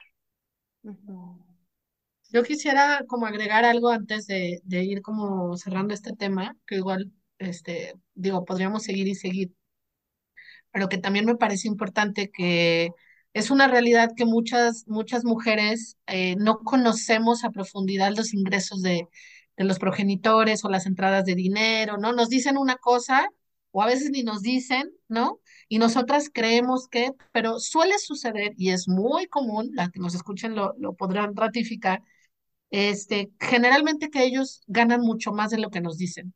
Y que cuando hay situaciones de juicios, ¿no? O de cuando se hacen los peritajes económicos, pues ellos también reportan mucho menos de lo que, de lo que es. Y entonces, como los porcentajes que se pueden, entre comillas, reclamar para las crías, pues no alcanzan, pues no alcanzan, ¿no? Y aunque nosotras sabemos con certeza que ganan más, porque además estos señores son, no nada más, este, hacen esto de no te doy y, que además no es a nosotras porque es un dinero. Ah, bueno, para ellos sí, porque con ese dinero nos vamos de vacaciones con el novio y con ese dinero nos vamos de borrachas, ¿no? Con lo que nos dan. Este, está este tema de que cuando por alguna razón ven a sus crías, a mí me pasa, me sigue pasando, que no da la pensión o da súper poquito de lo que, de lo que se estableció o no da nada, ¿no? Que bueno, cuando lo demandé era porque no estaba dando, eh, pero la cría llega con un Nintendo, con el último modelo de Nintendo, ¿no? Llega con unos tenis que costaron 3.500 pesos, este, y con esta idea de que con papá la vida, wow, ¿no? Mm, pero no tiene dinero para dar la pensión porque como no, no declara o no hay registros, ¿no? De lo que gana, en el peritaje económico, pues no se le pudo cobrar. Y aunque uno en el juzgado diga, porque yo me acuerdo que me lo preguntaron, y no le da dinero a sus hijos, y yo, no da la pensión, lo que está escrito que debía de dar, pero sí los niños llegan con estos regalos, y, y, y yo hacía mucho énfasis porque de pronto el abogado de él trataba de hacer esta interpretación de que entonces su papá sí les daba a sus hijos, ¿no? ah, Y él decía, no, esta es, esta es una trampa, es una trampa para las crías, porque entonces, ¿cómo mi mamá está diciendo que papá no da si papá nos da todo lo que queremos? ¿No?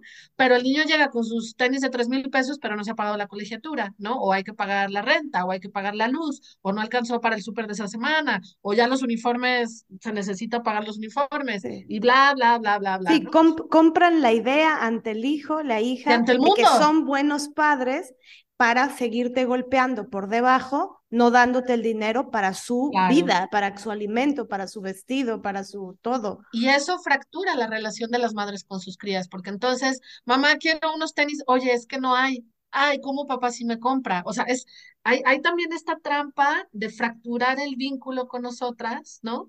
A través de esta pantalla y este performance del dinero, eh, no solo con sus crías, hacia el mundo, porque foto Facebook, el del único día que lo ves a cada tres meses, foto Facebook de compras, ¿no? Este, Fue una visita, eh pero fueron 100 fotos. Es correcto.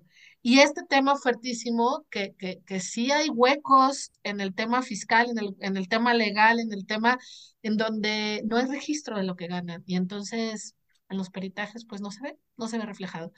Y y pues es muy doloroso para una como mamá, ¿no? Que se rompe el lomo para cumplir con lo, con lo necesario básico y que cuando la cría te pide el juego del Nintendo, tú le digas, es que no me alcanza, ¿no? Y, y ante, ante todo el mundo, pues como, ¿qué onda contigo, mamá, no? Que, que si, y dices además que papá no me da, cuando ahí está el Señor dándome regalos y regalos y regalos costosísimos, ¿no?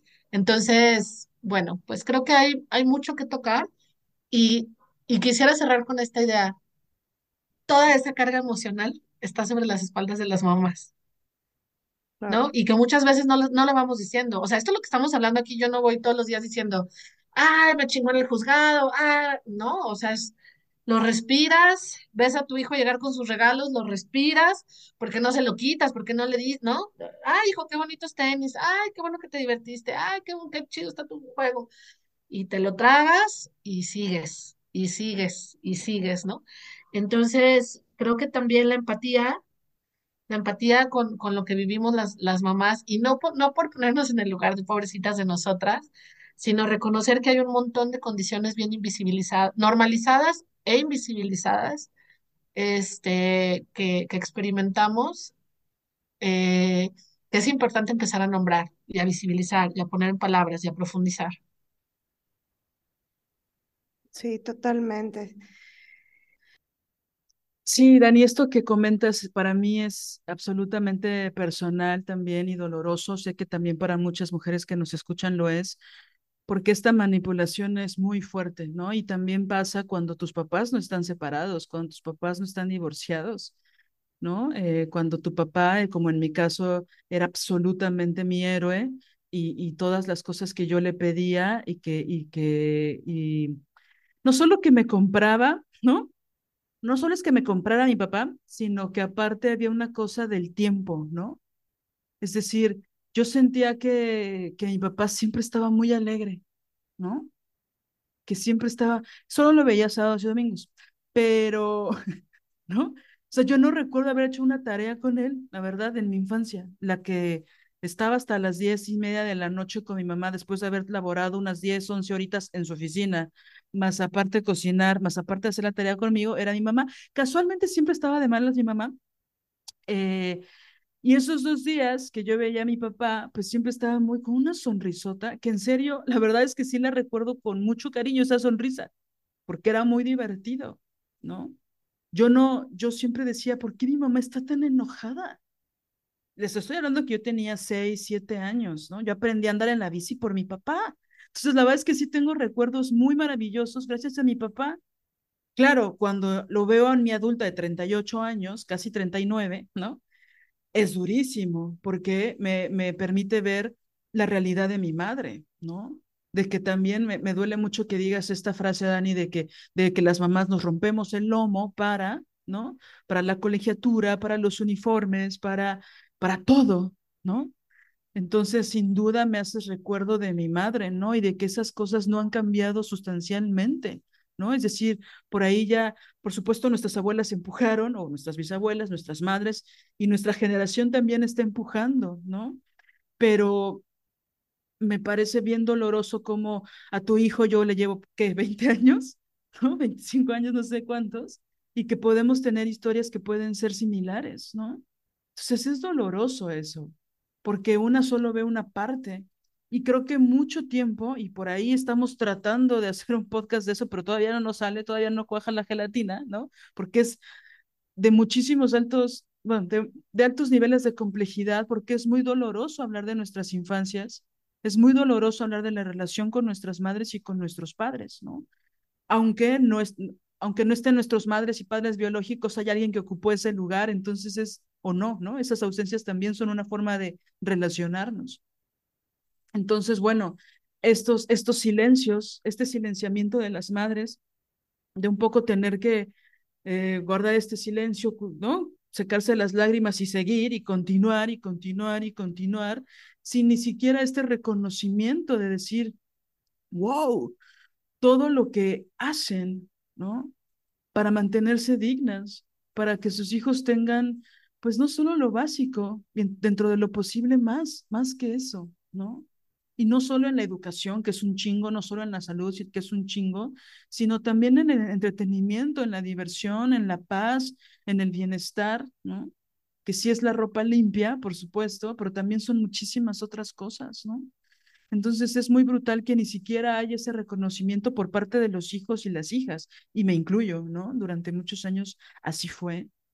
Entonces es valiosísimo que tú nos compartas esto, porque muchas mujeres se encuentran en esta situación, ¿no?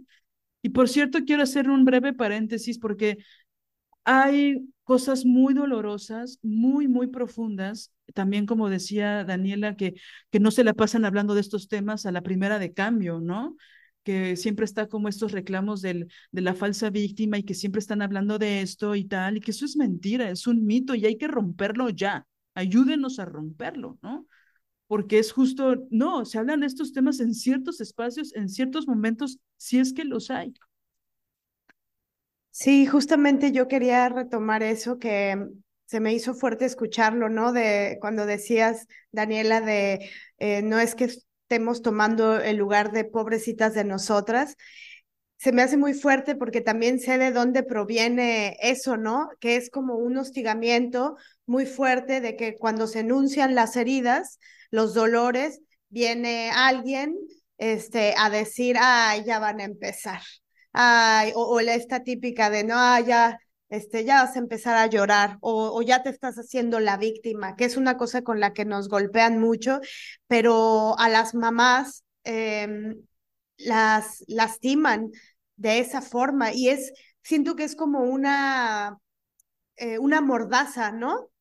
O sea, como una especie de, de, truco, de trampa muy cruel, porque es como, como nadie quiere hacerse la víctima, porque nos han lastimado tanto los hombres, ¿no? Esa es una frase muy típica de hombres. Entonces, cuando viene de, de otras personas o de otras mujeres, eh, y que ahí tal vez empiece a abrir el tema a, a, lo que vamos más adelante, ¿no? Este, se vuelve mucho, mucho más duro porque por un lado no quieres tomar eh, esa posición, pero siento que ahí justo yo lo que, lo que quería decir es que enunciar las heridas y los dolores no es posicionarse como víctima. Y lo digo, creo que me duele porque luego mi mamá me dice mucho eso, ¿no? Cuando ella me cuenta cosas que le duelen, me dice, no es que quiera hacerme la víctima. Y le digo, ma, no, tienes todo el derecho de gritar a los cuatro vientos lo que te duele. Pero, pero es, esa aclaración proviene de mucha gente que se ha encargado de poner una mordaza diciendo, ah, ya van a empezar con sus cosas. Y lo más cruento del, del asunto es que como si hubiera tantos espacios para verdaderamente hablarlo, ¿no? Como si no hubiera normalización de la violencia e invisibilización. Y eso es lo que, pues sí, sin duda que hay que pensar y repensar y que, y que también tiene que ver con la empatía con la otra. Ningún dolor de la otra de la enunciación de su experiencia es un posicionamiento de víctima, es un posicionamiento en todo caso de verdad, ¿no? De la verdad dicha. ¿Cómo piensan ustedes que, que sería como una especie de síntesis sustancial de, de este tema con respecto a, al denunciar al no hacerlo, a los juicios, a cuando nos tenemos que eh, encontrar con las leyes, ¿no? Bueno, pues em, yo rescataría tres ideas como principales. Una, em, que podamos, que demos el paso al menos a, a asesorarnos, ¿no? Independientemente de si decidimos o no denunciar, que busquemos o exploremos la asesoría legal, obviamente desde una perspectiva feminista, ¿no? Con, con abogadas que nos puedan eh, dar una dimensión clara de nuestra situación y de qué podemos, eh, qué podemos este, esperar, ¿no?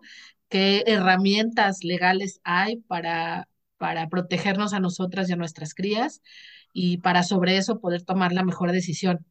Esa sería la primera, ¿no? Y, y ahí, bueno, hacemos una, una invitación a las abogadas feministas a que, a que salgan a la luz, porque es algo a lo que nos enfrentamos también un montón, ¿no? Viviana y yo que pues como psicólogas y que acompañamos a un montón de mujeres, luego este, las compañeras tienen un montón de dudas de, de a quién le pregunto, de es que tengo miedo de que pase esto, es que no sé si hacerlo porque el señor me dijo lo otro.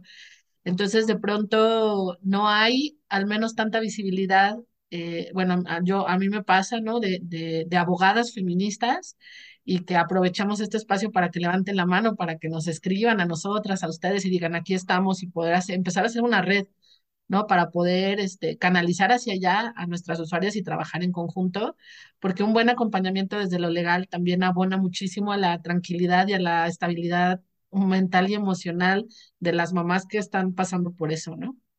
Entonces, una sería esa, dense la oportunidad de explorar la, la asesoría con una abogada para poder decidir. Otra sería que la brújula que, que las oriente para decidir si lo hacen o no, pues sea principalmente su autocuidado, el de sus crías, su tranquilidad y su paz, ¿no? Más allá de cualquier otra cosa. Eh, que, que se olviden de lo que deben o no deben de hacer en función de la voz de quien, quien sea que esté diciéndoles lo que deben o no hacer, porque nosotras somos las que mejor podemos saber qué debemos hacer para, para alcanzar ese lugar de tranquilidad, ¿no? Porque si somos mamás tranquilas, o sea, si, si, si como mamás nos sentimos seguras, tranquilas y protegidas, obviamente nuestras crías también. Entonces, eh, hacer lo necesario para eso. Tres, yo diría también activar todas nuestras redes de apoyo, ¿no? Eh, en esos procesos, lo, que más necesitamos es saber que no estamos solas y que, y que vamos a poder, que estamos acompañadas de nuestras amistades, de nuestra terapeuta, de la familia que esté con nosotras, este, de otras mujeres. Me parece que eso también es, es fundamental. Y por último, también diría, y esto lo traigo a colación por algo que estuvimos conversando hoy en la mañana, este, con otras compañeras, que hay mucho esta idea de que, bueno, este, este señor eh, ha sido una mala pareja, es un mal padre, es muy violento conmigo, pero quiere mucho a sus hijos, o es un buen padre. Aguas, mamás. Un, un hombre que violenta a la mamá de sus hijos de cualquier manera no puede ser un buen padre, por ningún lado donde lo veas, ¿no? Entonces, este, que que se protejan, pues, que no, que no confíen en estos discursos de no metas abogados, tú y yo lo resolvemos solos, eh, porque siempre va a haber ahí trucos, ¿no? Para, para manipularnos. Entonces, que, que meter, um, un, que meter esta mediación legal no es un acto malo para nadie, al contrario, no va a ser una garantía para todas las personas involucradas. Este, claro, siempre y cuando, como estamos diciendo, ese acto no las ponga en un riesgo mayor con estos hombres, este, perversos, crueles, estamos hablando de otros niveles. Pero yo lo, lo cerraría como en esas ideas, este, claro, en función de mi experiencia, ¿no? De lo que yo he vivido y acompañando también a, a otras mujeres. Muy bien. Yo comparto totalmente lo que, lo que dice Dani. Solo me gustaría agregar también la parte de nuestro autocuidado, que procuremos mucho esa parte de nuestro autocuidado, que a veces cuando estamos en estos escenarios oscuros, ¿no? Donde estamos enfrentándonos a ellos y sus violencias, es algo tan absorbente, tan apabullante, que es que es sencillo perdernos, pero es importante que si sucede, retomemos, ¿no? Echemos un pasito para atrás o para adelante o, respiremos o nos volvamos a, a reincorporar, porque si nosotras estamos bien, nuestras crías van a estar bien. A veces se nos olvida, ¿no? Creemos que necesitamos hacer mil y un cosas para mejorar su calidad de vida o, o que, o sacarlos adelante, pero en realidad muchas veces es tan sencillo como si nosotras estamos bien, nuestras hijas e hijos van a estar bien. Esa invitación haría. Qué importante eso, ¿no? Es que es justo si las mamás están bien, la vida toda de la experiencia sensible eh, de las hijas, los hijos va a ser totalmente diferente, ¿no?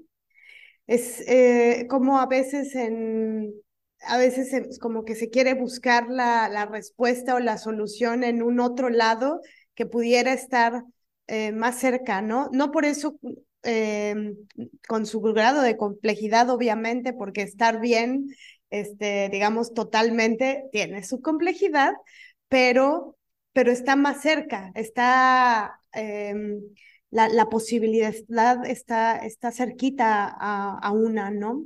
Y también eso creo que es vital con respecto a la agencia y la autonomía, de no voy a dejar ¿no? Intentar que, que el bienestar, eh, cómo tomar agencia de ese bienestar. Claro, por supuesto, hay cosas sistémicas eh, que nos lesionan, pero justamente por eso la importancia de acentuar que un padre o un hombre que agrede a, a la que fue su compañera no, no es buen padre, eh, porque, porque ya lo hizo porque ya cometió actos antiéticos, ¿no? Porque ya violentó, ya agredió, ya mintió y sin duda interviene en el vínculo, ¿no? Que eso es terrible. Y ya que desde lugares violentos nos, nos exigen esta parte de ustedes como, como mamás deben de velar por el interés superior del menor, eh, pero no porque no sea cierto, ¿no? sino porque lo, lo acomodan a su conveniencia, que nosotras nos podamos apropiar de eso y que digamos sí, ¿no? Y tan me corresponde hacerlo que voy a defender a mi hijo o a mi hija de todo mundo, incluso de su propio padre, incluso de su progenitor, que es algo que a mí me ayudó muchísimo uh, en, estos, en estos procesos legales, ¿no? De tener que volver a ver al progenitor y si lo hago o no lo hago, porque voy a ser mala, porque lo voy a lastimar, porque qué va a pasar, ¿no? Fue, bueno, pues soy yo y mi hijo contra el mundo, ¿no? Incluso contra su progenitor, porque él es el que también lastima. Entonces, esta invitación a las compañeras, ¿no? Eh, no importa si ustedes y sus crías están bien, lo demás, pues bueno, se irá resolviendo o no, y también está bien. Oigan, y sí hay que mm, pues darle este, este peso a lo que está diciendo Daniela de esta invitación a las abogadas feministas.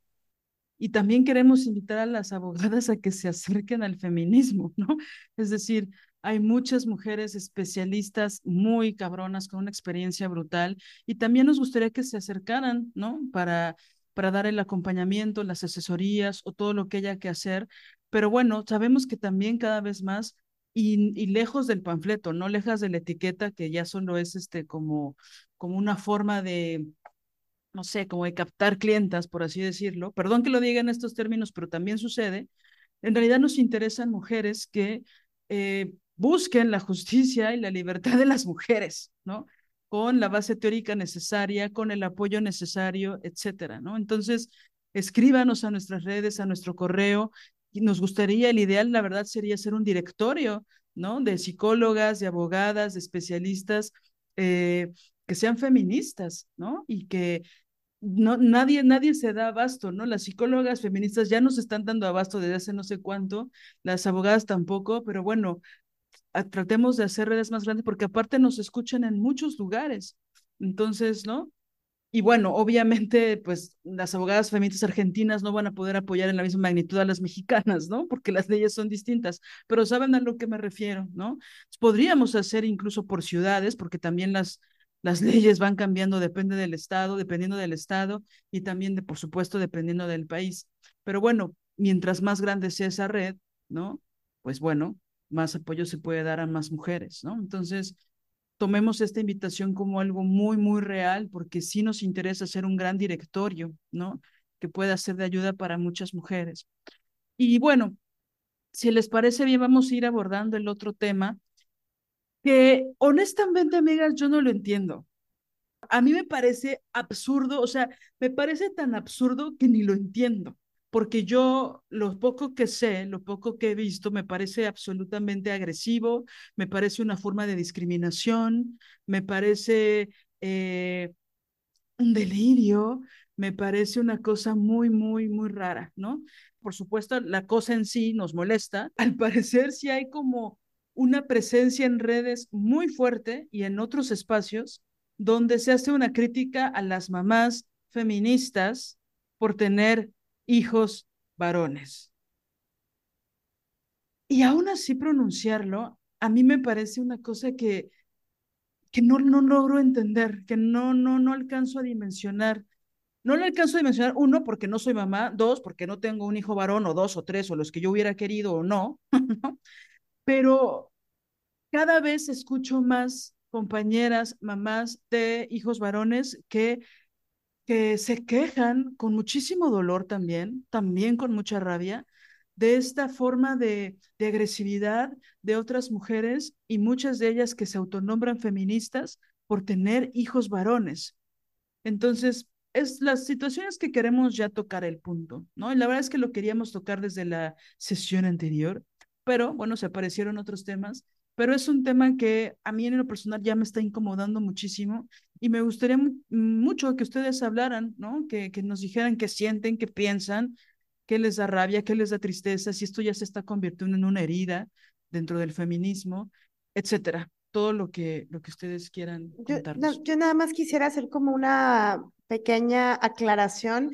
Yo he sido una espectadora de estos acontecimientos de los que vamos a hablar ahora pero creo que, bueno, justamente Daniela y Viviana, eh, en sus entrañas, en su ser, eh, eh, todas estas cosas de las que vamos a hablar reverberan de una manera que yo imagino debe ser brutal. Em, y, y justo creo que a mí lo que me sucedió que me hizo decir, a ver, a ver, a ver, a ver, paremos, esto, este tema está, eh, hay que analizarlo, hay que hablarlo, eh, y sobre todo con quienes están implicadas, ¿no? O sea, cuando yo observaba que había una especie de gran, gran conflicto de parte de algunas mujeres con mujeres madres que tienen eh, hijos varones, cuando, cuando vi las formas en las que expresan eh, lo que expresan, yo no siendo mamá y no, y no teniendo un, un hijo, eh, me pareció eh, tremendo, doloroso. Sé que no en la dimensión porque yo solo me lo estoy imaginando, pero yo lo que pensé fue, si a mí me resulta totalmente agresivo. No sé cómo lo sentirán ellas. O bueno, más bien, imagino cómo, pero debe ser muy grande, ¿no? ¿Qué piensan? Estoy como intentando estructurar, ¿no? Por dónde comenzar.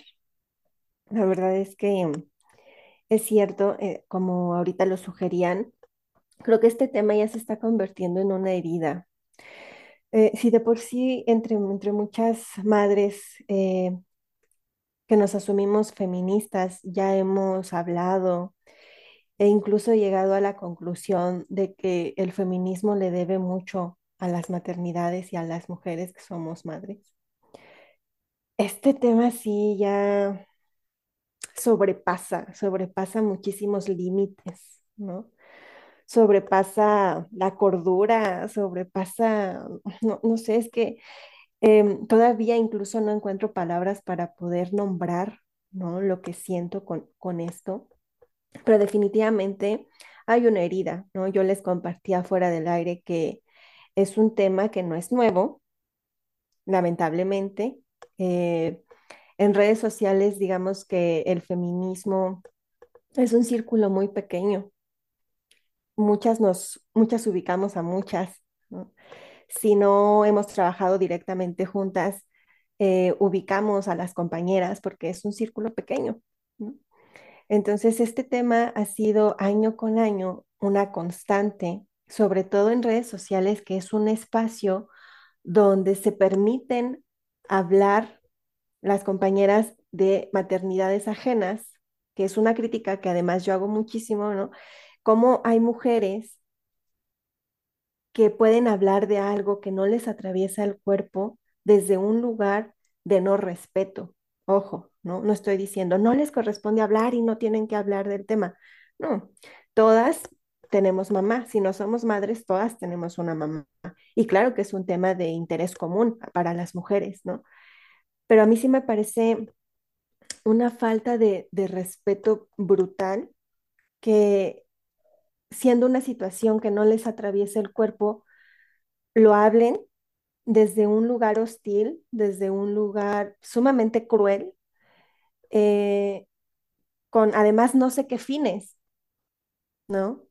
O sea, no entiendo, no termino de entender y que estas redes sociales, con todas las ventajas, pero también las desventajas que tiene, que es como que corra como pólvora toda la misoginia, que corra como pólvora todo el odio a las infancias, todo el odio a las mamás, sean expuestos este tipo de pseudoanálisis en esos espacios, eh, porque obvio, en los espacios materiales y físicos, a las mujeres que somos madres de niños, nos excluyen. Claro que no hay un espacio para el diálogo frente a frente. No están esos lugares, entonces lo hacen por redes sociales y como les decía, aunque no es nada nuevo, sí hay como ciertos piquitos, ciertos momentos donde vuelve a resurgir el tema, ¿no? Porque hay compañeras que hacen post al respecto y se vuelven a compartir y de pronto se vuelven a hacer virales y siguen circulando y es una cosa muy espantosa para nosotras las mamás porque es un bombardeo, es un bombardeo de este odio. Y en mi, en mi página lo compartía como se los estoy compartiendo ahora e incluso hubo quienes se atrevieron a cuestionar, ¿no? De, oye, oye, pero ten cuidado. ¿A qué te refieres cuando dices odio? Porque esa palabra es muy fuerte. Que se les esté cuestionando no significa que se les odia. A ver, no, estoy utilizando la palabra en todo su sentido y la estoy utilizando correctamente. Hay un odio hacia nosotras, las mujeres que maternamos, porque no sé en qué visión distorsionada del feminismo eso está mal, maternar, elegir ser madre. Y también hay un odio a nuestras infancias, porque no, no es niñofobia. No les tienen miedo a los niños, les tienen odio. Y hay que hablar las cosas como son. Ya estoy harta, ¿no? De que saquen sus términos acá rimbombantes. No, un niño no les inspira miedo. Odian a nuestros niños. Y no sé en qué otra mente retorcida que odien a nuestros niños no debería ser para nosotras una ofensa porque también es una cosa, ¿no? Que nos critican mucho. De, ay, es que las compañeras se toman esto muy, las, las compañeras, este, mamás se toman esto muy personal, solo es una crítica, ¿no? A la heterosexualidad obligatoria, solo es una crítica al patriarcado, solo es una crítica a esos niños que, que, bueno, no, eso lo digo yo, ¿no? Les insisto mucho que son niños y que no son adultos, ¿no? E, ellas no saben discernir o no les interesa, más bien, no les interesa discernir entre infancias y entre hombres adultos, ¿no? Cuando se trata de atacarnos. Eh, entonces, e, e, existen estas críticas fuertísimas y a mí ya me parece una violencia directa hacia nosotras las mamás y hacia nuestros hijos. No me parece un análisis, no me parece eh, un tema que convoque, no me parece absolutamente nada de lo que lo quieren disfrazar. Para mí ya es una violencia directa hacia nosotras y nuestros hijos niños, porque ya no tenemos espacios libres, porque ahora resulta que es un pecado o que lo peor que nos pudo haber pasado es haber parido un niño. Así de absurdo, porque no lo pudimos decidir, ¿no? De las entero compañeras, pero cuando una se embaraza de forma em, convencional, ¿no? No puede decidir qué va a traer al mundo. Es por eso que yo pienso en la discriminación. Es decir, ¿por qué tu hijo no te nació pelirrojo? ¿No? ¿Por qué? ¿Por qué salió moreno? ¿No? ¿Por qué salió hombre? ¿Por qué es varón? ¿No? es como una cosa de, mana, no sé si te enteres, ¿no? Pero justo no, no, no hay como que, a ver, mira, el esperma mételo así para que salga niña, güey. O sea, o cómo te tienes que acomodar es decir, es una cosa que, que a mí me interesa mucho esta, no sé si ustedes tengan una hipótesis a partir de este cuestionamiento que tú, que tú pones sobre la mesa, Viviana, de ¿para qué? O sea, ¿por qué se hace este, esta crítica? Y aparte quisiera que lo dimensionáramos, porque eh, aparentemente solo, y, y, así lo quieren dibujar, como que solo es un comentario, solo es una crítica, pero utilizan palabras, utilizan términos, utilizan este, frases que son muy agresivas, que no hay un cuestionamiento, ¿no? Es decir, no sé qué palabra, no sé, ética podrías utilizar para decir, ¿por qué tuviste un hijo varón? O sea, no se me ocurre, pero supongamos, no es así, es decir, si estamos hablando de esto es porque ya es muy agresivo, ya son palabras y frases que son eh, con groserías, que son este, sobredimensionadas, que hablan del asco, que es decir, ya es una desproporción que yo no entiendo por qué se está haciendo. No sé si ustedes tengan una hipótesis. Es decir, tú ya mencionaste la misoginia, que bueno, se necesita ¿no? casi cualquier pretexto para sacar la misoginia. También esto de confundir la magnesia con la gimnasia de si, por, si tú decides ser mamá, ya no eres feminista, que quién sabe dónde lo leyeron, dónde lo entendieron, si en una este, galletita china escrita por un cabrón lo, lo entendieron, quién sabe dónde lo leyeron, ¿no? Eh, hay como una confusión, pero que ya se ha vuelto como una cosa muy, muy agresiva en redes. Totalmente, como dices, desproporcionada. Es que ni siquiera como, como les comentaba, ni siquiera tengo palabras para algo tan absurdo, ¿no?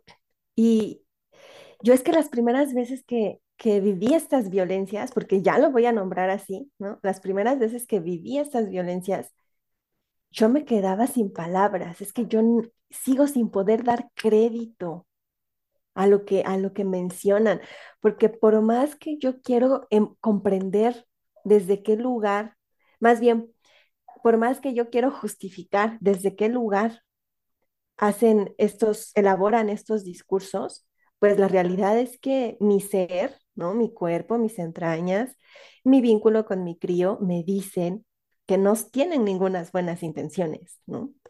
Y la hipótesis es esto que hablábamos, me parece que en el episodio pasado, ¿no? Con, con Marianela, que ella hacía la puntualización, ¿no? De cómo nos estamos ahora dividiendo entre mujeres. Sea, a mí me parece esto el ejemplo más claro de una sofisticación del patriarcado dentro de las mujeres, dentro de la organización de mujeres, porque esto impacta directamente en la organización de mujeres, porque entonces nos dividimos, ¿no? Eh, híjole, si son mamás, mm, mm, bueno, pero si son mamás de batitos, ¿no? Si son mamás de mini opresores, si son mamás de mini jabones, no. O sea, Ay, cabrón.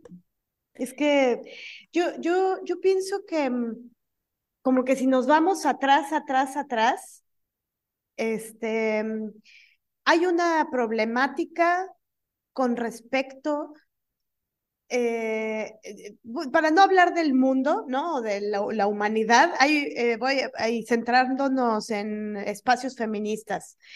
Hay una problemática con respecto al cómo se expresa lo que se expresa. Este, y en teatro, por ejemplo, forma es contenido y contenido es forma. Eh, no va la una sin la otra. Es decir, que si tú dices algo, pero lo dices de determinada manera, hostil, por ejemplo, eso trastoca el contenido de lo que estás diciendo. Y todas todo mundo, pero todas podemos, lo sabemos, sabemos que si alguien nos dice eh, las cosas, eh, bueno, esta palabra que ahora anda muy de moda, ¿no? Bueno, ya tiene tiempo, pero sigue, lo de si hay pasivo-agresividad, o, o, como dice mi mamá, si te lo digo Chana para que lo entienda Juana, que ese dicho es importantísimo de, y que seguro viene de nuestras abuelas, ¿no? Es, te lo digo a ti para que lo entiendas aquella otra. Pero, pero, pero eso no se queda solo ahí. Pienso que la gran diferencia entre un análisis, esto que decías, Viviana, ¿no? Entre un análisis y algo que ya trastoca los, em, ya trastoca a las personas. Es decir, si con tus comentarios estás eh, generándole crisis de ansiedad a una mujer, porque ¿qué se supone que va a hacer? ¿Qué se supone? ¿Dar en adopción al niño porque es varón? es que eso es lo peor, eso es lo peor, compañeras, ¿no? Que cuando decimos, bueno, tratamos de entender su pseudoanálisis, pero aún partiendo de ahí, ¿cuál se supone que es la solución, ¿no? ¿Qué es lo que según ustedes, mujeres que no son madres, porque se expresan de la maternidad como algo asqueroso, ¿no? qué horrible ser madre. O sea, desde ahí, ¿eh? Desde ahí, la desconexión profunda con la vida. Pero bueno, es otro tema. Si, si decimos, órale va, ¿qué se supone que tenemos que hacer las madres, según ustedes, mujeres que no son madres, que odian la maternidad y odian a los niños? Las escuchamos. no, pues abandonen a sus hijos, dénselos a sus padres, que sus papás se ocupen de ellos. ¿Qué? O sea, ¿de qué me estás hablando? Cuando somos las mujeres madres las que vivimos violencias súper específicas del sistema, de la sociedad, de los padres abandónicos y no abandónicos, bueno, todos son abandónicos, eh, y ahora de ustedes, y me está sugiriendo que porque mi hijo le tocó nacer en cuerpo de niño, tengo que ir a dejarlo con su congénero. O sea, nada más porque tú me dices, es como si me estuvieran mentando la madre. No sé si me explico, o sea, hemos hecho tantas cosas para que ellas con esta vileza reduzcan todo a entregárselo a su padre. Sí, y, y también hay una desconexión, perdón, con la, con la, la vida, la vida misma. Es decir, no sé, este tema creo que toca a muchos otros con respecto a cómo nos posicionamos en este mundo tan misógino em, y cómo nos posicionamos como feministas y cómo nos posicionamos como feministas radicales, porque yo creo que también por ahí hay una beta, ¿no? Que, que se cuela en todo esto, como de, eh, como que vas a hacer un flanco de ataque más si aparte hablas del feminismo radical. Entonces es como, ah, ahí vámonos, porque entonces tú no, no podrías, tienes que regalar a tu hijo en la esquina, ¿no? O sea, lo digo así, no con, con respeto, o sea, lo digo porque así suena, ¿no? De brutal. Claro, porque después de esta crítica que, que hacen, que siguen haciendo, de las que transicionan la heterosexualidad no pueden ser feministas y no pueden ser feministas radicales. Ahora es las que son mamás de niños no pueden ser feministas y menos feministas radicales. Es que es una distorsión brutal. Es una distorsión brutal y lo grave de esto, además, que ya es muchísimo, ¿no? El odio insisto, que nos tienen, las crisis de ansiedad emocionales que nos generan, ¿no? La persecución que sentimos, porque imagínense qué brutal eh, tener que mantenernos al margen de que no se enteren que tuvimos la osadía de parir un niño para que no nos estén violentando, ¿no? Es el mensaje que les están enviando a las compañeras, las que se asumen feministas o no, las que están pensando si son madres o no, las que están recién llegando, las que incluso se quieren ir de, los círculos feministas por este tipo de dinámicas. O sea, nuestras palabras tienen alcance, nuestros discursos tienen poder, tienen poder de provocar sentimientos, de provocar emociones, de llevarte a lugares luminosos o de llevarte al suelo, a la lona, ¿no? A lugares muy oscuros. Es delicado por eso. Yo justo quisiera con esto este, poner sobre la mesa que aún compañeras que, que los mensajes no les han llegado así tan crudos, pero sí se cuela en el discurso, se cuela en el imaginario más bien, de un montón de mamás, porque lo oímos todo el tiempo. Bueno, yo lo escucho muchísimo de, oh, este, fíjate que he estado leyendo el feminismo, he entrado, pero hay algo que me agobia, es que yo soy mamá de un niño, o sea, ¿cómo, cómo entonces le hago? O sea, se cuela esta idea de que, de que es incompatible eh, empezar a encarnar el feminismo como, como eh, parte de lo que te hace sentido y de lo que vas descubriendo, y luego como si fuera, te topas con pared cuando de pronto dices, híjole, pero soy mamá de un niño, ¿cómo le hago? Y nosotros lo vivimos mucho en los grupos de mamás, ¿no? Las mamás hasta proponen hacer un grupo especial para mamás de niños, o sea, grupo de mamás feministas para mamás de varones. ¿Sabes lo que decía Viviana? Otra segregación, pero porque de pronto parece que hay, hay algo extra oscuro que tenemos ahora que resolver, ¿no? Porque está esta realidad de que pues de que tenemos que criar un niño y, y, que hay un pavor gigantesco y una culpa y una responsabilidad de que no se convierta en un machito o que es un mini opresor. Entonces, ¿cómo le hacemos? Y eso me parece, híjole, fuertísimo, ¿no?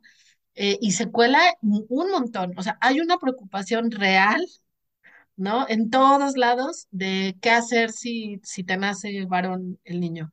E incluso de compañeras, como decía Viviana, que que desean ser madres y que no se atreven a decirlo en los grupos feministas porque, porque está ahí el castigo de cómo dices feminista que tienes el deseo de ser madre, que no has cuestionado ese mandato, ese deseo no es tuyo, no es genuino.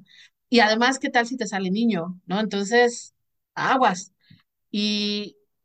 Y, y, permea más allá de los espacios exclusivamente, digamos, del activismo feminista, permea en el imaginario de las mujeres, todas, ¿no? De las que están ahí medio cercanas, medio yendo, medio... Entonces, este, sí me parece un tema, un tema muy peligroso porque de- perdemos de vista cuál es el punto del movimiento feminista, ¿no? Lo perdemos por completo. Y es que tocas el, toma, el tema de las indecisas, por ejemplo, ¿no?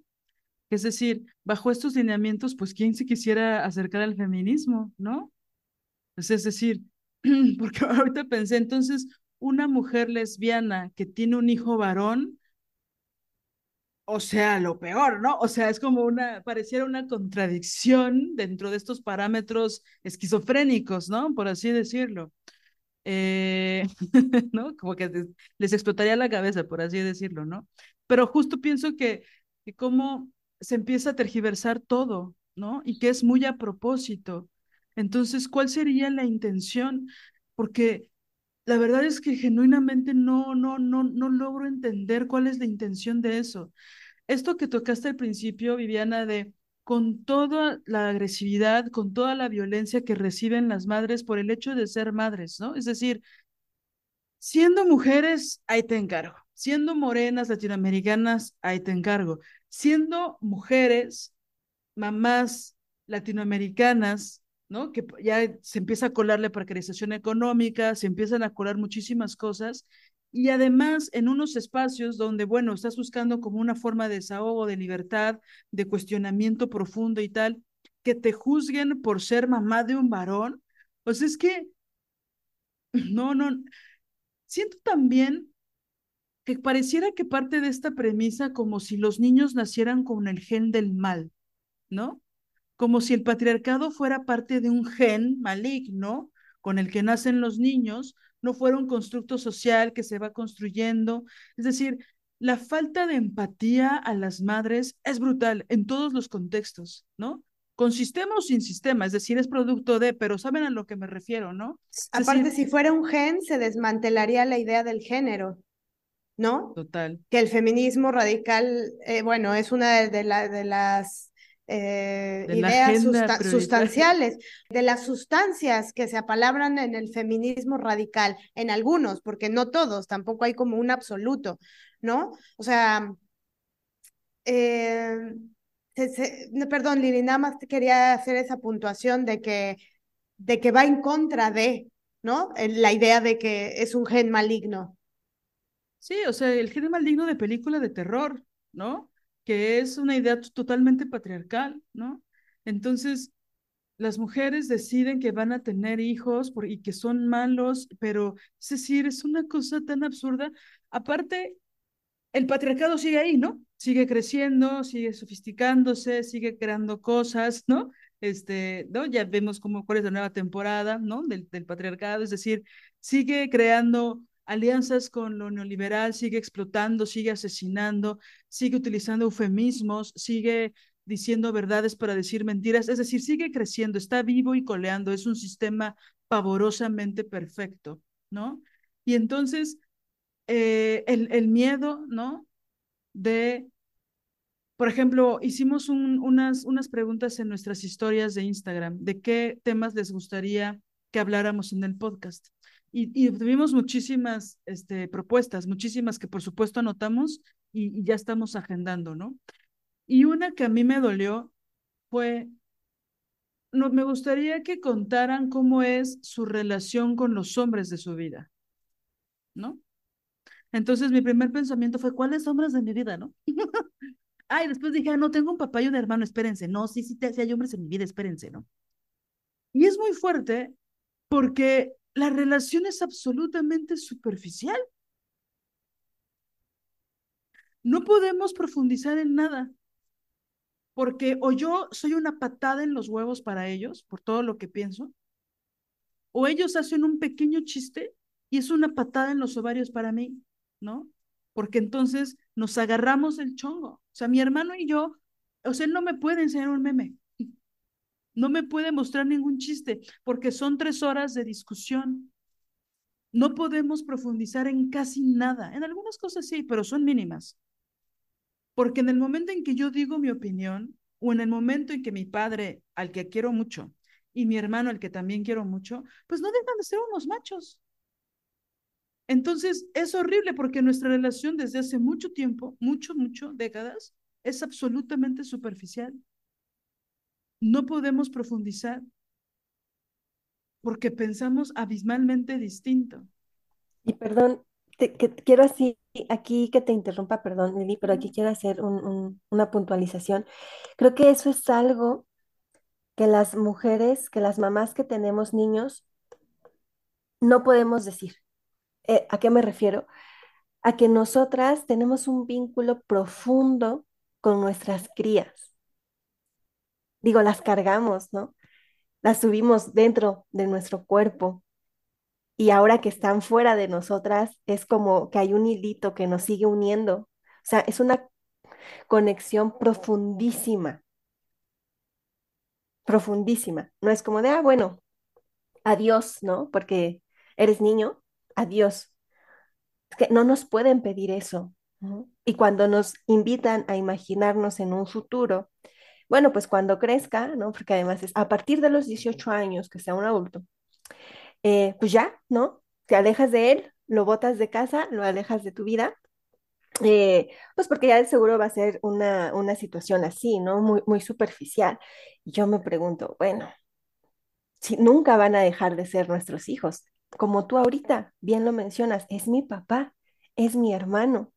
Y sea por el lazo de sangre, por las historias de vida o por lo que sea, tú los quieres y no tienes por qué darle explicaciones a nadie de por qué los quieres, aunque sean hombres. Sí, Y, también que, tú perdón, dijiste, perdón, rapidísimo. Yo creo que la, la- el comentario no iba hacia allá, o sea, como la propuesta de cómo es su relación, o sea, la vara alta del feminismo radical, sino en el entendido de que son la mitad de la humanidad y en el entendido de que el separatismo es casi imposible, ¿no? Entonces, y bueno, de ahí quiero comentar algo, pero nada más eso. Sí, eh, en una cosa que, que escribiste, Viviana, como que me ayudó a entender más profundo, ¿no? Cuando, cuando dices tan categóricamente, y me gusta, eh, el, en todo caso es nuestra decisión el cómo nos vinculamos y hasta cuándo nos vinculamos. Incluso creo que pusiste, si no mal, si, si recuerdo mal me, me corriges, el si, o si nos desvinculamos. Como si eso no fuera tremendo, ¿no? O sea, eh, por ejemplo, hay, hay, hay temas que son duros, ¿no? Yo, por ejemplo, tengo un padre ese padre a la fecha es un gran, gran, gran golpeador. O sea, nivel, cuida a tus hijas o les va a pasar algo. O sea, nivel de que mi mamá tenía terror de que él nos, nos desapareciera. o sea, es, eh, es gravísimo. Entonces, él llenó eh, con esto no estoy aminorando mi experiencia, ¿no? O diciendo que fue fácil. Yo logré escrachear a mi papá teniendo treinta y tantos años. ¿No? Hice una denuncia pública, este, ahí se lo pueden ver en mi Instagram, ta, ta, ta. Ok, llegué ahí, por supuesto, porque mi mamá me enseñó de la valentía, de la justicia, de la importancia de defendernos, eh, de feminismo, su fuerza me, me inspiró, lo hicimos juntas aparte, pero a lo que voy con esto es que em, en mi historia particular tuve la posibilidad de hacer eso con mi papá. Pero puede haber alguien más, otra mujer, que aunque su papá sea muy ojete, no puede aún. Entonces, a mí siempre me parece incluso contradictorio o contra, si lo que quieres es que la otra vea un punto importante, ¿no? Porque todas podemos tener puntos ciegos de, bueno, eso no, o puntos de alienación o puntos, pero llegar a, a escupirle a la cara a alguien, tú, pa, pa, pa, es así de, adiós, güey, te cierro la pinche puerta. No me vengas a, a, gritar, por no decir otra palabra. ¿No? Es, e, es, va contra. Pero bueno, volviendo a la idea de, por un lado, cada una tiene su experiencia. Ahora, yo sé que aquí hay un cierto sector que es, por eso es complejo, ¿no? cierto sector se ampara en esto que estoy diciendo y puede ser malentendido y por eso voy a hacer la aclaración se ampara, y todas lo hemos vivido, estoy segura, eh, se amparan diciendo, entonces, si es mi experiencia y mi proceso es mi proceso, luego entonces yo soy pro, lo, yo sí creo en el trabajo sexual porque mi cuerpo es mío, yo decido, este, entonces pro trabajo sexual y pro, por vientres, vientres de alquilar porque es mi cuerpo y yo decido. O sea, ¿saben a lo que me refiero con esto? Que utilizan el es mi proceso em, para no hacer un cuestionamiento de algo que atenta severamente contra la vida de las niñas y las mujeres. Pero no estamos hablando de eso. No es eso, para que no se vaya a malentender, ¿no? Yo justo quería decir eso en la relación con mi padre y con mi hermano, ¿no? Que es, es doloroso, es fuerte. Yo no quisiera que fuera una relación superficial, pero ellos no van a dejar de ser unos machos y de tener varios tintes misóginos, ¿no? Sin embargo, no es un hijo. Entonces, a lo que iba es que, aparte de que el, el, funcionamiento del patriarcado cada vez es más perfecto y cada vez se rehace y se rehace y se rehace, está esta, pienso, esta postura de ciertas mujeres, de cierto feminismo, de una absoluta falta de empatía, de no entender que esos hijos van a crecer en ese sistema patriarcal y que es dolorosísimo verlo. Es decir, si yo, justo eso iba, ¿no? Ver a mi hermano, yo le llevo 10 años a mi hermano. Entonces yo pude ver muchas cosas de su crecimiento, desde cambiarle los pañales, que sí lo hice, ¿no? Hasta un chingo de cosas, hasta decirle, tienes que usar condón, güey. Y fui una patada en los cojones. Pero a lo que voy es que no es mi hijo. Y entonces, la responsabilidad que él tiene ya ahora como un hombre adulto, pues es solo suya, ¿no? Incluso ha habido mujeres que cuando fue el Me Too me decían, ¿y qué? Si tu hermano saliera en el Me Too, ¿qué harías? ¿No? Y con estas miradas y tal. Y yo lo que pienso es, bueno, sería súper doloroso. Sería, ouch, pero que lo investiguen. Yo vería cómo sería mi proceso y me tendría que ir a terapia solo para hablar de eso. En mi caso, eso es lo que yo haría. Pero que lo investiguen. Eso no significaría que yo lo lloraría muchísimo, ¿no? Pero tampoco significaría que yo lo justificaría a mi hermano de no, no creo que él sea un agresor porque es mi hermano. Tampoco iría ahí, por muy doloroso que fuera. Yo, yo no estoy diciendo que esto lo hagan todas las mujeres. Eso es lo que pienso yo. Sería dolorosísimo. Lo lloraría muchísimo, pero que investiguen ese güey.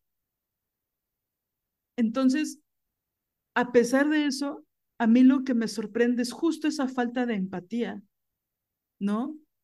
Siempre hay una falta de empatía con las madres y ahora inventarse una nueva cosa para no ser empáticas, que me parece muy sacado de la manga, porque no hay una posibilidad. También están negando la posibilidad de que las madres puedan dar otra forma de educación a sus hijos.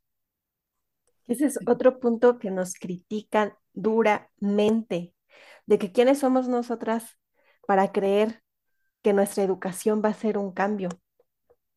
Por más feminista que sea la mamá en cuestión, su niño no deja de ser un mini patriarca y nada de lo que haga va a hacer que deje de serlo.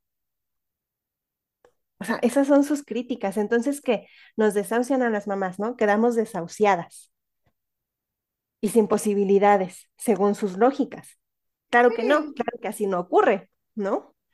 Yo sigo haciendo una crianza maravillosa, espectacular. Sigo viendo los frutos de esa crianza día con día.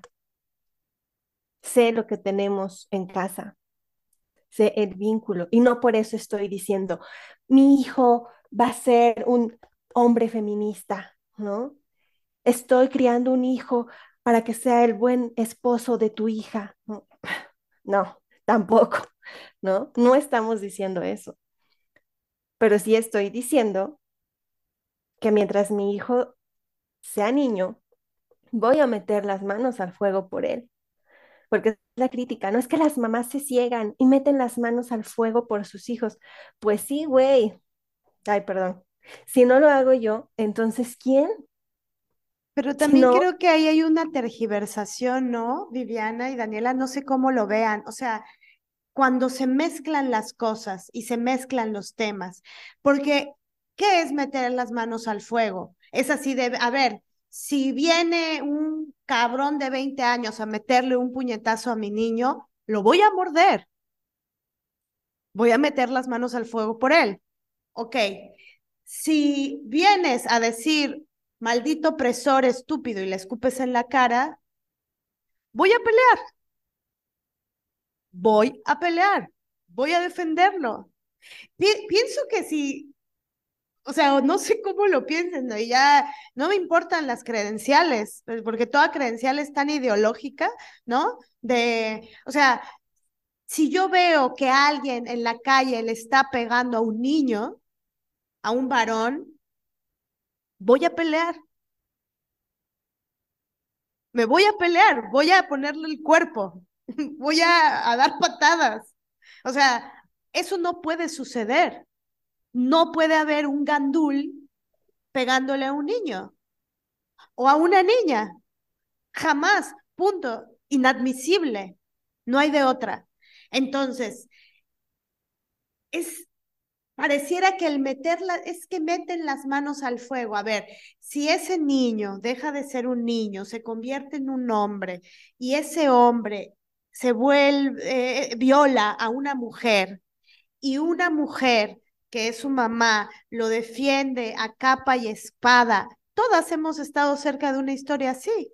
y es brutal, es dolorosísimo. ¿Por qué? Porque puede ser que esa mujer violada fue, bueno, es una mujer violada que, que existe. Es decir, no necesitamos tener un lazo consanguíneo con ella para que nos importe lo que le hizo. Yo siento que ahí es el, argumento que sacan, como tú lo vas a defender, pero pienso que es una, una, una tergiversación. O sea, yo no creo, eh, pensando en las ficciones, em, siento que es, se inventan una ficción de lo peor que pudiera pasar sin pasar por el, el, el crisol de, estás hablando de un niño que se está comiendo su vaso de leche en este momento. Y me estás poniendo una ficción de un futuro inexistente en este instante de nuestra vida. O sea, no sé si me expliqué con esto. Fui.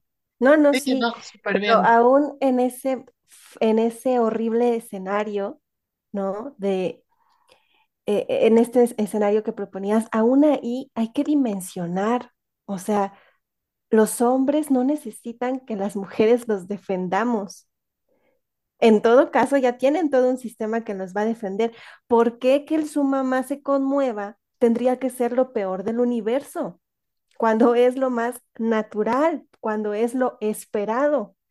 Porque esas esos pseudoargumentos están más, más cerca de estupideces como eh, e-, el machismo se genera en casa, ¿no? Las mamás son las que crean a los machitos. De ese nivel, así de reduccionista y de absurdo, es, pero en otro polo. Yo eh, no podría hablar desde la teoría, ¿no? Porque las, o sea, estoy escuchando todo esto y pues me conecta con, yo tengo un hijo, un hijo que tiene 12 años, ¿no? Y que mi experiencia con, en la crianza con él, de cuando era un, un bebé o un niño que todavía no iba a la escuela, por ejemplo, como en, en etapas tempranas, a cuando tuvo, tuvo que salir al mundo, o sea, cuando, cuando empezó la socialización fuera de casa, puedo decir que son dos experiencias radicalmente distintas, ¿no? Ahorita que yo escucho a Bebiana y sé que su hijo todavía es como, está pequeño y hay como, sí, es, es, es, yo diría que es un golpe duro la experiencia de que tu hijo varón salga a la socialización y cómo regresa a casa con un montón de nuevas formas de, de cómo lo lee el mundo, de cómo aprende a ser niño varón, ¿no? Eh, y, cómo va interiorizando formas de estar y de relacionarse. ¿Y qué, ¿Y qué hacemos en casa con eso que él trae de afuera? ¿no? E, es un tema, es un tema complejo y, y doloroso. La historia que acabas, ficticia pero real que acabas de decir de este niño que se convierte en hombre, como doloroso que tu hijo llegue del kinder, ¿no? Y te cuente que, no sé, otro niño lo pateó porque, o le, le dijo, ay, eres joto, porque no quiso jugar fútbol. Y entonces llega y cómo, cómo, ¿qué haces con eso, no? Que es una realidad. Es una realidad a la que te enfrentas. ¿Qué le dices? ¿Que se defienda? ¿Que le pegue igual y que se defienda? ¿Que no diga nada? ¿Quieres hacer una crianza feminista y qué significa eso? ¿Cómo construyes una masculinidad distinta, más amorosa, empática y cuidadosa cuando afuera el mundo entre hombres se construye a patadas y a insultos? Entonces, yo no voy a hablar desde la teoría, pero sí desde esta realidad que como mamá es muy doloroso ver eh, y ver cómo los, los niños eh, pareciera que la única, el único referente que hay en la calle de cómo, de cómo verse como niños válidos es, es desde, desde esos lugares, ¿no? Y que lo que hacemos en casa como mamás feministas eh, una, no, no hay, no, es nada fácil, ¿no? Eso, eso es lo primero. Duele un montón y la exigencia también es alta, porque es como, eh, nace, nace esto, esto de adentro de regrésale la patada, ¿no? Obviamente, es como, ah, defiéndete, haz lo que tengas que hacer. Pero por otro lado es, no, tenemos que, a ver, tenemos que desmenuzar esto. ¿Qué está pasando? ¿Por qué pasa? ¿Por qué crees que pasó? ¿Qué piensas tú de esto? Con un niño de 3, 4, 5 años, ¿no? Hacer este ejercicio de, ¿te duele? Puedes llorar, está bien. Este, ¿qué crees que le podríamos decir a este otro niño? ¿Por qué quieres juntarte así? O cómo te gustaría que fuera, cómo crees que debería de ser, ¿no? Como pues todo el, todo el, el- el- la intervención de crianza que uno hace, que no nada más lo hace a bote pronto, por un lado, este, y por otro lado, también la exigencia, yo, y yo la vivo, de que mi hijo no se convierta en ese niño que patea a otro, o en ese niño que se burla de otro, o en ese niño este, que le jala el pelo a, a las niñas, ¿no? Eh, ¿cómo le haces cuando, cuando sale y eso es lo que hay? Entonces, y, y eso no, a- yo por ejemplo lo he vivido mucho, así en, en, en persona, eh, el, el cómo eres muy exigente con tu hijo, porque yo sé de que estamos viendo, vamos a suponer, Marvel, ¿no? Que le encanta Marvel. Por más que yo hice para no regalarle pistolas y que cuando él jugaba a la, a la guerrita, yo le decía, ay, balas de amor, y él me decía, no, son balas de muerte, y yo, no, son balas de amor. Así, por más que hice en todo mi discurso, ¿no? De transformar esa realidad, ya, está bien, somos fans de Capitán América, vamos a chutarnos la, la, la película, ¿no? Y yo le ponía pausa a las películas cada vez que yo veía una escena, que, que son todas, pero bueno, dejaba pasar muchas, y ponía pausa y le decía, a ver, hijo, ¿viste lo que acaba de pasar? ¿Viste lo que hizo Capitán América? ¿Viste el comentario que hizo? ¿Viste este acto? Esta palabra no, no es correcta. Esto lleva un montón de violencia. Esto que le dijo a Viuda Negra, ¿no? El, el, lo que dicen las mujeres, eso no es real. Así, hacía como todo el tiempo, es, es que mi hijo no interiorice esto, por favor, que mi hijo no interiorice esto, por favor. O sea, es muy duro.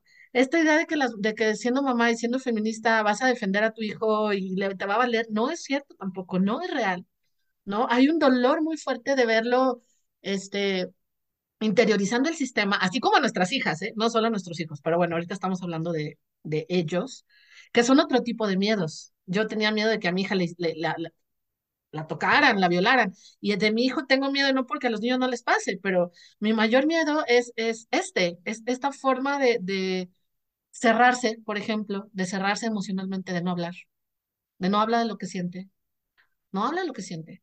Y yo digo, no, es que aquí eso no lo aprendió yo, o sea, hemos hablado y tratado, pero tienes un niño de 12 años que tú le preguntas cómo estás y aunque tú le ves que está con los ojos que se le salen, bien, hijo, pero mira, podemos hablar. No, y, y no hay modo, ¿no? ¿Por qué? Pues porque ese es el referente que hay.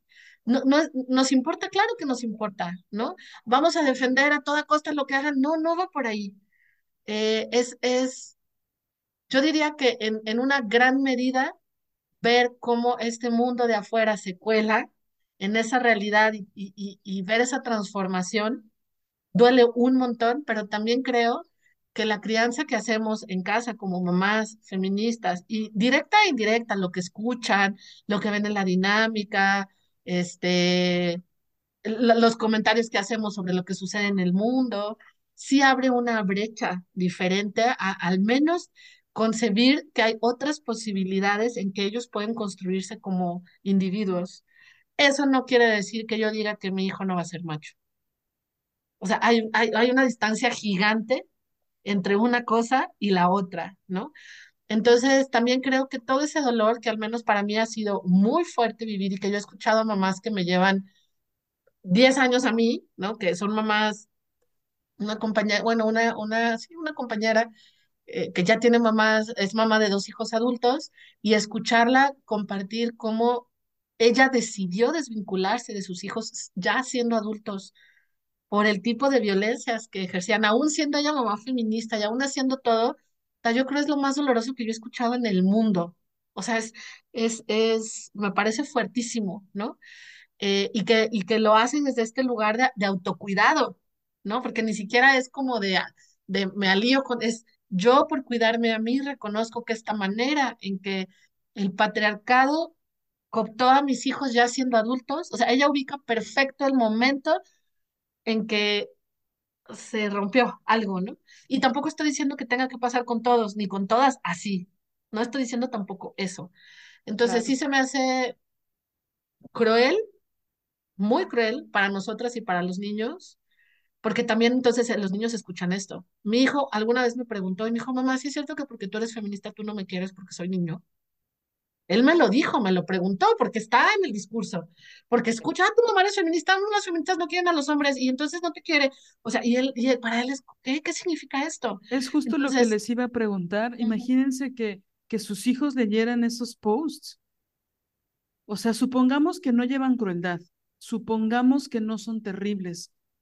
O sea, yo no quisiera que ningún niño leyera esos, esos, esos discursos tan terribles y tan agresivos, justamente. Qué bueno que lo, que lo sacas, Daniela. O sea, por algo lo dijo tu hijo. claro. Entonces, sí, estos discursos sí llegan a, a, todos lados y sí llegan a sus oídos y generan preguntas. Es como entonces, yo como niño, ¿qué, cuál es mi lugar en el mundo entonces? O sea, no hay lugar para mí porque soy un vato y ya, ¿no? Entonces, mm, yo no, no podría aportar respuestas porque creo que no hay respuestas, no hay respuestas.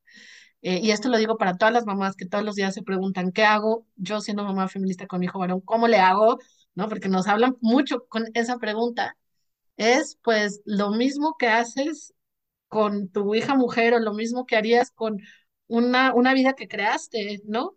Amarla, cuidarla, enseñarle empatía en el mundo, eh, lo que vas descubriendo en torno a lo que el sistema ha interiorizado en nosotras, tratar de irlo develando junto con tus crías, porque tampoco, o sea, también somos parte de ese sistema, ¿no? Y hacemos lo que vamos entendiendo y lo que vamos pudiendo con lo que tenemos eh, y no cargarte en la espalda ni la culpa por, por absolutamente todo lo que va a hacer ese niño cuando sea hombre, ¿no? Porque es una locura pensarlo desde ahí, este, ni la culpa por haber parido un hombre, porque ahí ya estamos hablando, como dices Liliana, de discriminación y de cosas terroríficas. Eh, y, y nada, pues con mucha compasión, eso, como mucha compasión con una misma, con la otra, con las infancias, este, que, que con el acceso que tienen ya a las, a las, estas cosas, aparatejos del internet, o sea, sí, los niños desde los tres años ya tienen acceso a redes, eso es una realidad, o sea, ya, ya, ya lo viven, están ahí, lo escuchan, lo leen. Entonces, este, bueno, pues yo diría que me parece de terror y que sí es importante así como muchas otras cosas de terror que el patriarcado ha hecho para fracturar las relaciones entre las mujeres, que esta no sea una más que, nos, que nos distancie y que haga brechas y que excluya de los espacios que se supone que tendrían que ser seguros, que son pues los espacios feministas, sobre todo, eh, ni a las mujeres ni a sus crías, porque luego eso que sí puedes venir, pero no traigas a tu hijo. ¿No? ¿Y dónde lo voy a dejar, joven? Sí, yo incluso he conocido grupos feministas que sí o sí tienen que poner una guardería. Y a mí siempre me pareció absolutamente lógico. Si no, ¿dónde vas a dejar al chamaco o a la chamaca? O sea, es como, ¿no? Sí, también pienso que hay ahí una serie de, de cosas como aristas desde donde no se mira, ¿no? Eh, por ejemplo, pienso el, el tema del bullying.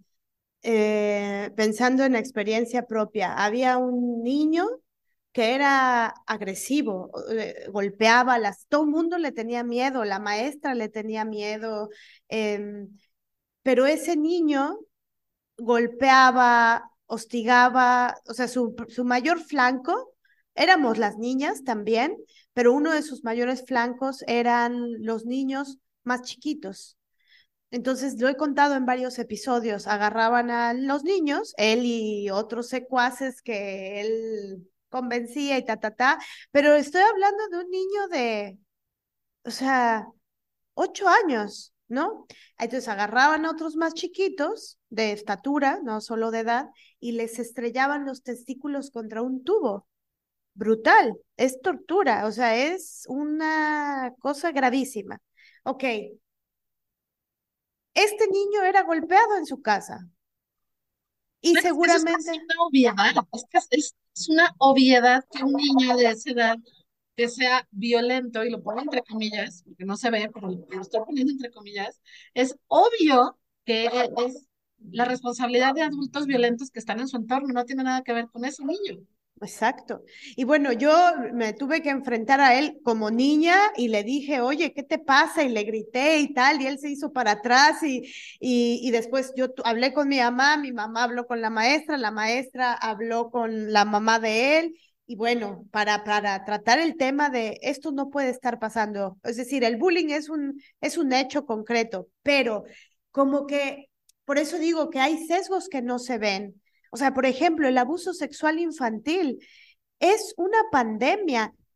Niñas, sobre todo, pero niños también, muchos niños y niñas abusados sexualmente o violados eh, en casa o en la escuela o en el parque o... ¿Qué es eso? O sea, es una brutalidad. Yo no sé bien a bien, pero tengo entendido que, que muchas veces hay, cuando hay abuso de un infante a otro infante, es porque hay una violación de un adulto a ese infante, ¿no? Y, me gusta mucho que digas esto, Mané, porque eso es lo que se pierde de vista. O sea, justo cuando se comparten este tipo de experiencias para este sector de mujeres o de niños es, ¿ya viste? Si tú misma me estás diciendo, tú me estás contando esas historias, ¿ya viste cómo los niños sí violan? ¿Ya viste cómo los niños sí golpean? Sí, pero porque hay adultos que le están haciendo eso. Y el pobre niño solamente está replicando lo que vive y no es su culpa. Es culpa de los adultos a cargo. Es culpa de los hombres a cargo. No es culpa de ese niño. Y eso es el verdadero problema. Ahí sí deberíamos de estar poniendo atención, no en condenar a los niños, a las infancias, porque entonces nos estamos convirtiendo un poco en eso del problema, porque si los condenamos, ya no les damos esperanza, los desahuciamos y los dejamos que se críen solitos como el pasto, que crezcan solitos como el pasto, que crezcan como los otros hombres, pues va a estar cañón. O sea, ese es el punto que no se está viendo. Por ejemplo, ¿no? Y brevísima. Mi hijo, les recuerdo, tiene siete años. En el kinder, en el Festival de la Primavera, eligió vestirse como mariposa. Y fue una cosa fenomenal, ¿no? Maravillosa. Él iba con sus alas enormes de mariposa monarca.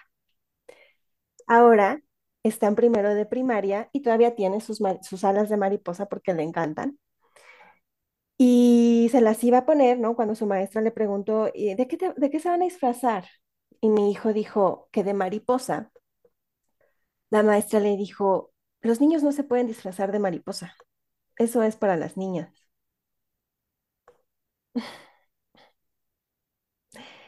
Yo ah, no, no les puedo describir cómo mi hijo tenía su corazón roto porque alguien, una adulta significativa con la que comparte diario muchas horas de su tiempo, muchas horas de su vida, con la que está en formación, con la que comparte sentires, emociones, cosas, le dijo que los niños no se pueden disfrazar de mariposa. No hubo poder humano que le convenciera de que sí podía ser. Por más que le expliqué, hay ¿cómo nacen las mariposas? Pues hay mariposas macho, pues hay mariposas de muchos colores. A lo mejor la maestra se imaginó que ibas a ir con tutú y con alas de brillitos y por eso te dijo, y que si aún quisieras ir así, ¿cuál es el problema? ¿No? Pero tú puedes ir, mi amor, como mariposa. No, prefiero que no. No hubo poder humano. Entonces, los adultos y las adultas somos las que estamos podridas y quienes les jodemos las infancias. A nosotras alguien nos jodió la infancia. ¿Por qué vas a querer ser quien le jode la infancia a alguien más? Yo no entiendo. Sí, aparte hay como, pienso que hay como una especie de negación de la realidad, ¿no? O sea, o sea, pensando en lo que decía Lili hace rato sobre el separatismo, ¿no? Pensando en esta ciudad eh, imaginaria de vamos a estar todas las mujeres seguras, juntas, amándonos, cuidándonos entre nosotras.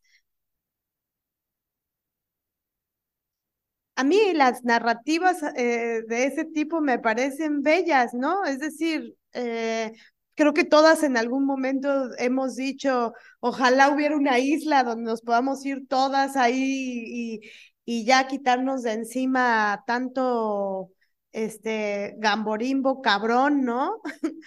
pero, pero hay cosas que se pueden materializar en el del separatismo y otras que no se pueden es muy complicado. También pienso, por ejemplo, ¿no? En el caso del separatismo, hay otros temas muy brutales que habrá que seguir problematizando, articulando con respecto a y, por ejemplo, como mujeres lesbianas lo vivimos muy fuertemente, ¿no? Si hay una, una marginación de la marginación, hay una precarización muy particular que yo, por ejemplo, habiendo vivido en la heterosexualidad, siento la diferencia nunca lo hubiera visto si no hubiera saltado, ¿no? Pero hay unas realidades concretas de, dolores concretos que se generan por cómo está el sistema teniendo tu, isla dentro del sistema. En concreto, con respecto a la precarización brutal.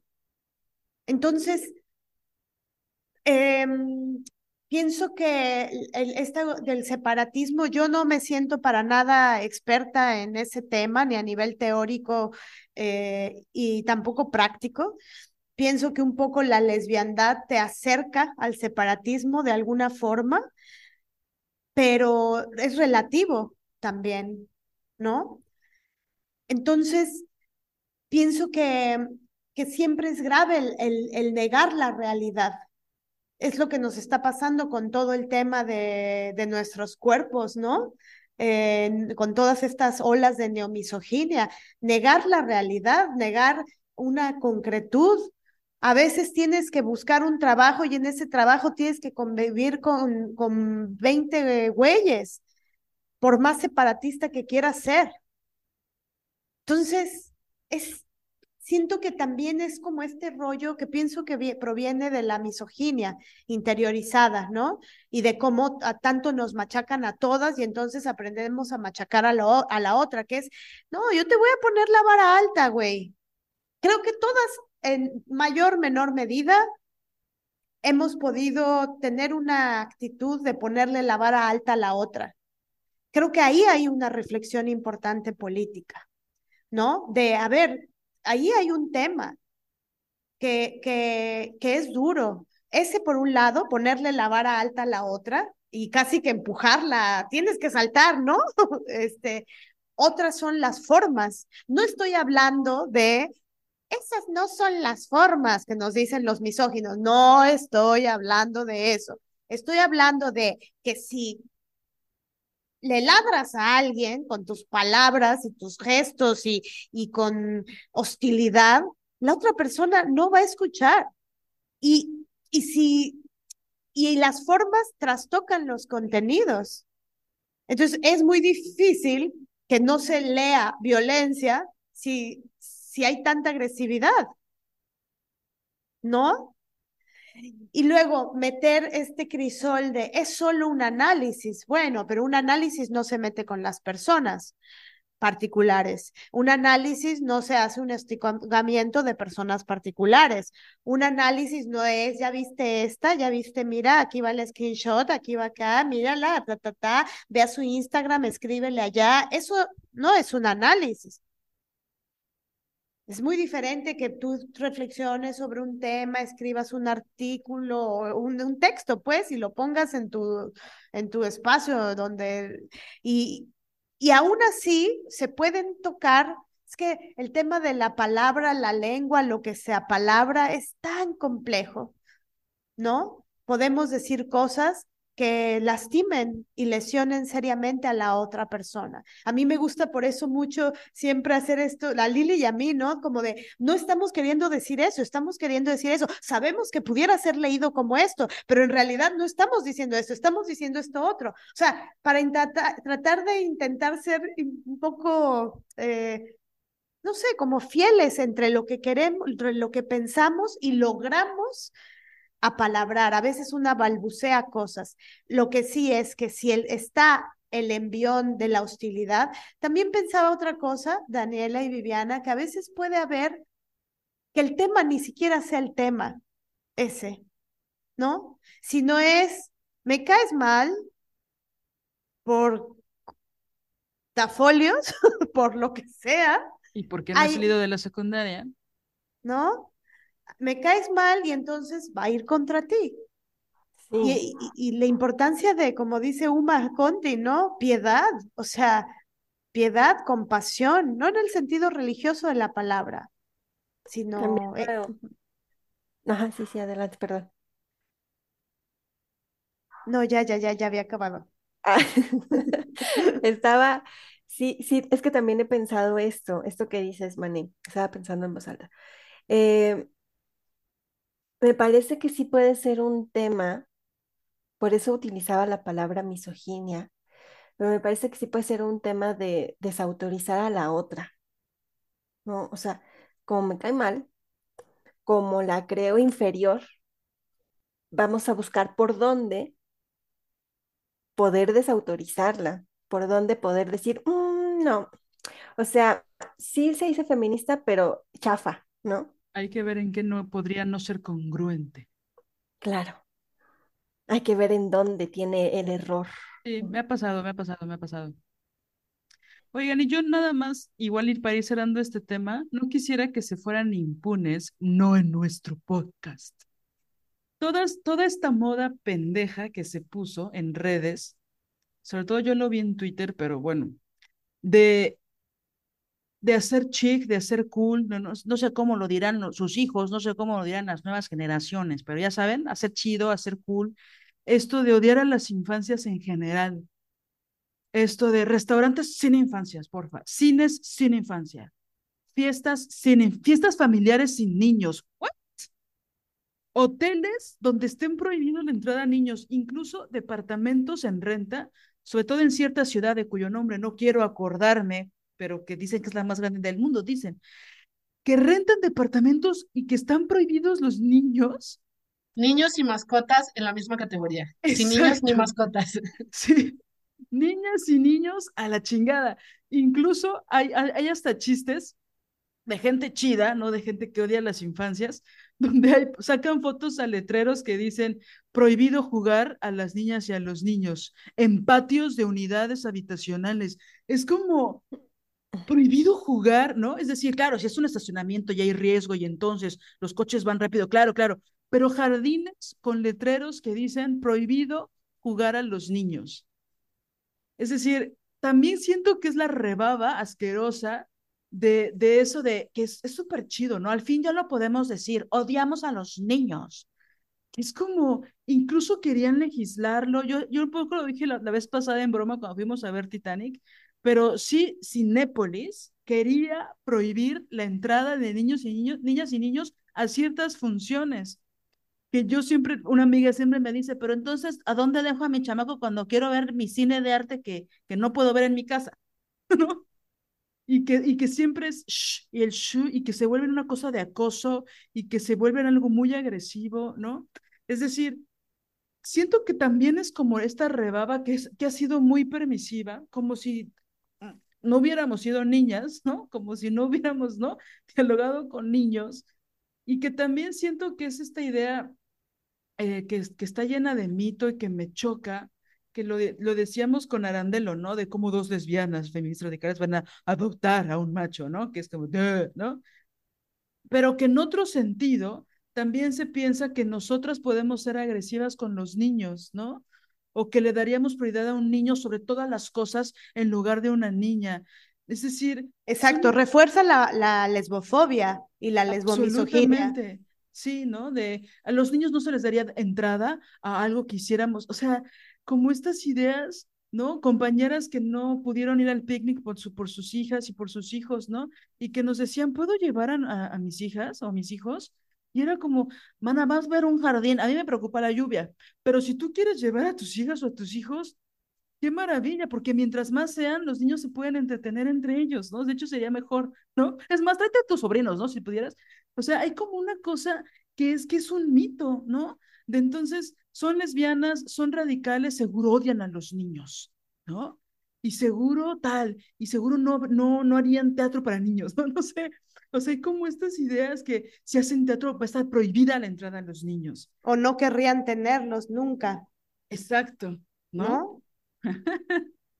que ahí nada más quiero hacer una cosa de autocrítica, que cuando hicimos una gira, Marianela y yo, para chavas y chavos de prepa, como que yo decía, ah, ¿no? O sea, nuestro tema es muy feminista, es de prevención, eh, de trata, entonces mi, mi, mi cuerpo, mi gesto va a ir, mi, mi actuación va a ir hacia las chavas, ¿no? Hacia las adolescentes, ¿no?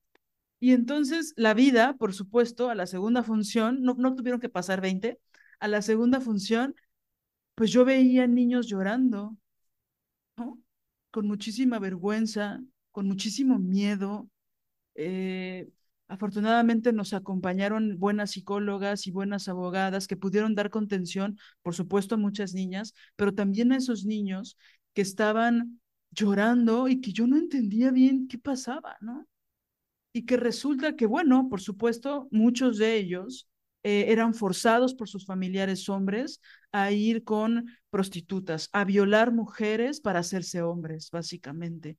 Y ellos sentían mucha culpa y mucho miedo y mucha angustia porque ni querían empezar su vida sexual, así lo relataron algunos de ellos, y mucho menos de esa forma, ¿no? Entonces, es pues un también, abuso sexual exacto, eso. es una forma de abuso sexual contra los niños o contra los adolescentes, porque muchos los llevan abajo de 12 años, ¿no? Y bueno, no, no era nuestro público. Y bueno, pasaban muchas cosas, teníamos que esperar mucho, etcétera. Fuimos a muchas, muchos municipios. Y entonces, viviéndolo, viendo, de hecho, ahorita que mencionabas eso, Mané, vimos como en una secundaria dos niños, un niño le estaba, lo estaba golpeando muy horrible a otro niño y Marianela se puso así de, ¿qué te pasa? ¿No? ¿Por qué golpeas a ese niño? Hijo, defiéndase. No, no puedes permitir que nadie te golpee. Así, ¿no? Que es como, claro, jamás pensarían que las feministas radicales van a defender a un niño de secundaria de otro a los golpes, ¿no? Y que sí lo hacemos. Sea, a los para- golpes ellos, no, no, no. Entre ellos, sí, sí, sí. sí no, no, Marianela no se puso a golpear al niño bully, no, no estoy diciendo eso porque luego van a decir, Liliana dijo que Marianela golpeó a un niño de 12 años. Y no, no. Este, aparte el niño bully se fue corriendo, por supuesto. Este, pero a lo que voy es como estas ideas que se empiezan a formular y que no tienen nada que ver con la realidad, ¿no? Y que sí son mucha lesbomisoginia, ¿no? Y que sí queremos ponerlas muy claramente sobre la mesa, porque nunca a mí me deja de sorprender todas las ideas que pueden tener acerca de las lesbianas o de las feministas radicales, ¿no? Que es como, pues, que sí tiende a ser a veces muy risible, la verdad, de absurdo, por absurdo, pero a veces también es muy doloroso, ¿no? Porque es como, ah, no puedo llevar a mis hijos este, a tu cumpleaños porque seguramente no quieres a los niños varones, ¿no? Es como nada más lejos de la realidad, ¿no? Entonces, creo que es muy importante hablar de estos temas de esta forma, ¿no? Y cuestionar esas acciones, ¿no? Y si estás dudando de si una feminista debiera o no ser madre, pues que reconsideres esa idea. Y que si es culpable y deberían de llevar a la hoguera a una madre feminista por tener un hijo varón, pues empiezas a considerar la idea de que eso pues nos aleja muchísimo de la libertad que queremos para todas las mujeres y particularmente para las madres.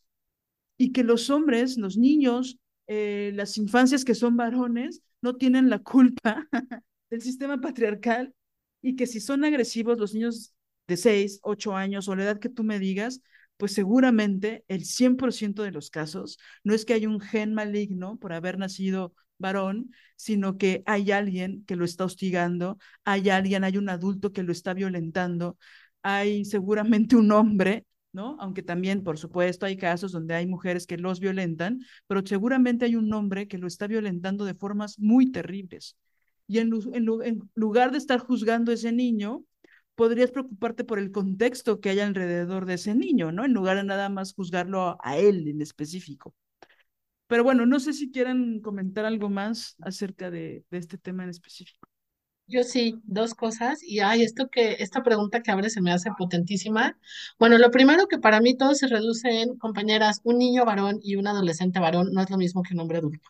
Así, es así como me parece básico, ¿no? No, no irlos sin, sin nombrarlo. Y lo otro que dices que qué onda con esta, con esta lógica de, de no aceptar a los niños y a las niñas en espacios, ¿no? que cada vez está más normalizado. Yo vivo en un fraccionamiento familiar donde está prohibido que los niños jueguen con pelotas porque hacen mucho ruido y molestan a la gente, ¿no? Por ejemplo, ya ha habido pleitos este, encarnados de las familias que tienen hijos e hijas contra los, las que no, este, porque pues por algo pagamos un espacio que sea más seguro, que esté con guardias, que sea cerrado, pues para que los niños y las niñas puedan estar en la calle, ¿no? porque desafortunadamente vivimos en un país en donde ya en la calle libre no se puede. Pero bueno, eh, yo nada más quería traer a colación que es un fenómeno que además tiene cola histórica, ¿no? Que si, si lo vemos, si lo analizamos como en términos mundiales y desde el, desde el sistema económico político, no sé si han escuchado este término DINK, las parejas DINK. ¿Nunca? No, es un acrónimo en inglés que significa Double Income No Kids, que es este modelo de parejas, ¿no? En donde ya, como este modelo de parejas exitosas, que ambas trabajan, que tienen ingresos altos y que deciden no tener hijos para no, no bajar su estilo de vida, ¿no?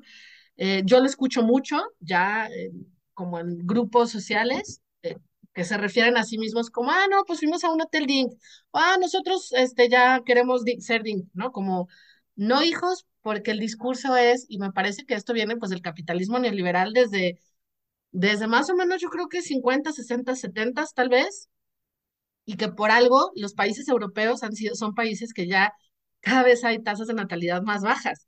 Es decir, hay un discurso fuerte en que tener hijos baja tu calidad de vida en términos económicos y te da menos acceso a un estilo de vida este, de, alto consumo. ajá, de alto consumo principalmente, de viajes, de libertad, de que lo que te gastas en tener un hijo mejor te lo gastas en adquirir cosas. Y no por nada el llamado primer mundo, ¿no? De pronto son países donde no hay, no hay infancias, eh, y que si pensamos como en todo lo que se teje ahí, o sea, ¿por qué en los países del primer mundo las políticas de anticoncepción son más aceptadas y por qué en los, en los otros países no? La compra de niños y niñas de los países empobrecidos, el alquiler de vientres de países pobres a los países ricos, o sea, hay como un montón de cosas que se tejen, ¿no? Y que me parece que es el capitalismo neoliberal a su, a su máxima expresión microfílica en contra de la vida, ¿no? Eh, bajo el discurso de que no tener hijos es la decisión más inteligente porque te va a dar un, nivel de vida más alto y de mayor consumo para ti, ¿no? Este, entonces, creo que es una pregunta que, yo he explorado muchísimo y que tiene dimensiones mucho más grandes que, que, o sea, que abarca un montón de cosas y que hay políticas a nivel mundial que operan así, este, y que por eso se vende la idea de que tener hijos e hijas es una, es una decisión negligente, por ejemplo, ¿no? Y, de ahí viene el castigo a la lógica de que si eres una mamá feminista y asumimos que ser feminista es ser crítica y ser consciente de eso, pues no vas a, no vas a ser mamá, ¿no? Entonces, como ahí hay ah, como mucho de dónde, de dónde desmenuzar. Sí, y también la, la violencia tan em, tremenda que hay contra las niñas y los niños, ah, ¿no? A lo largo de la historia, Em, de casi como seres de baja categoría, ¿no? Inservibles, este, se les podía pegar sin compasión alguna, sin turunazos, así, ¿no? Eh, con alambres, es decir, la violencia o, estos videos eh, brutales de, de personas adultas golpeando niñas y niños, bebés incluso, o sea, es decir, ya hay una violencia histórica tremenda, también para los jóvenes, la de adolescentes, ¿no? O sea, es brutal.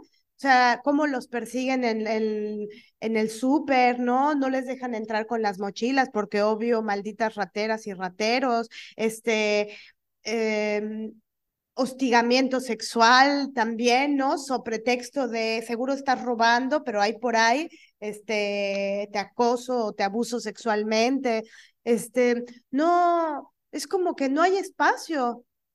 Y, y muchas y muchos dicen, llegan a la conclusión a los 14, 15 que mejor sería no vivir porque, porque estás de la chingada.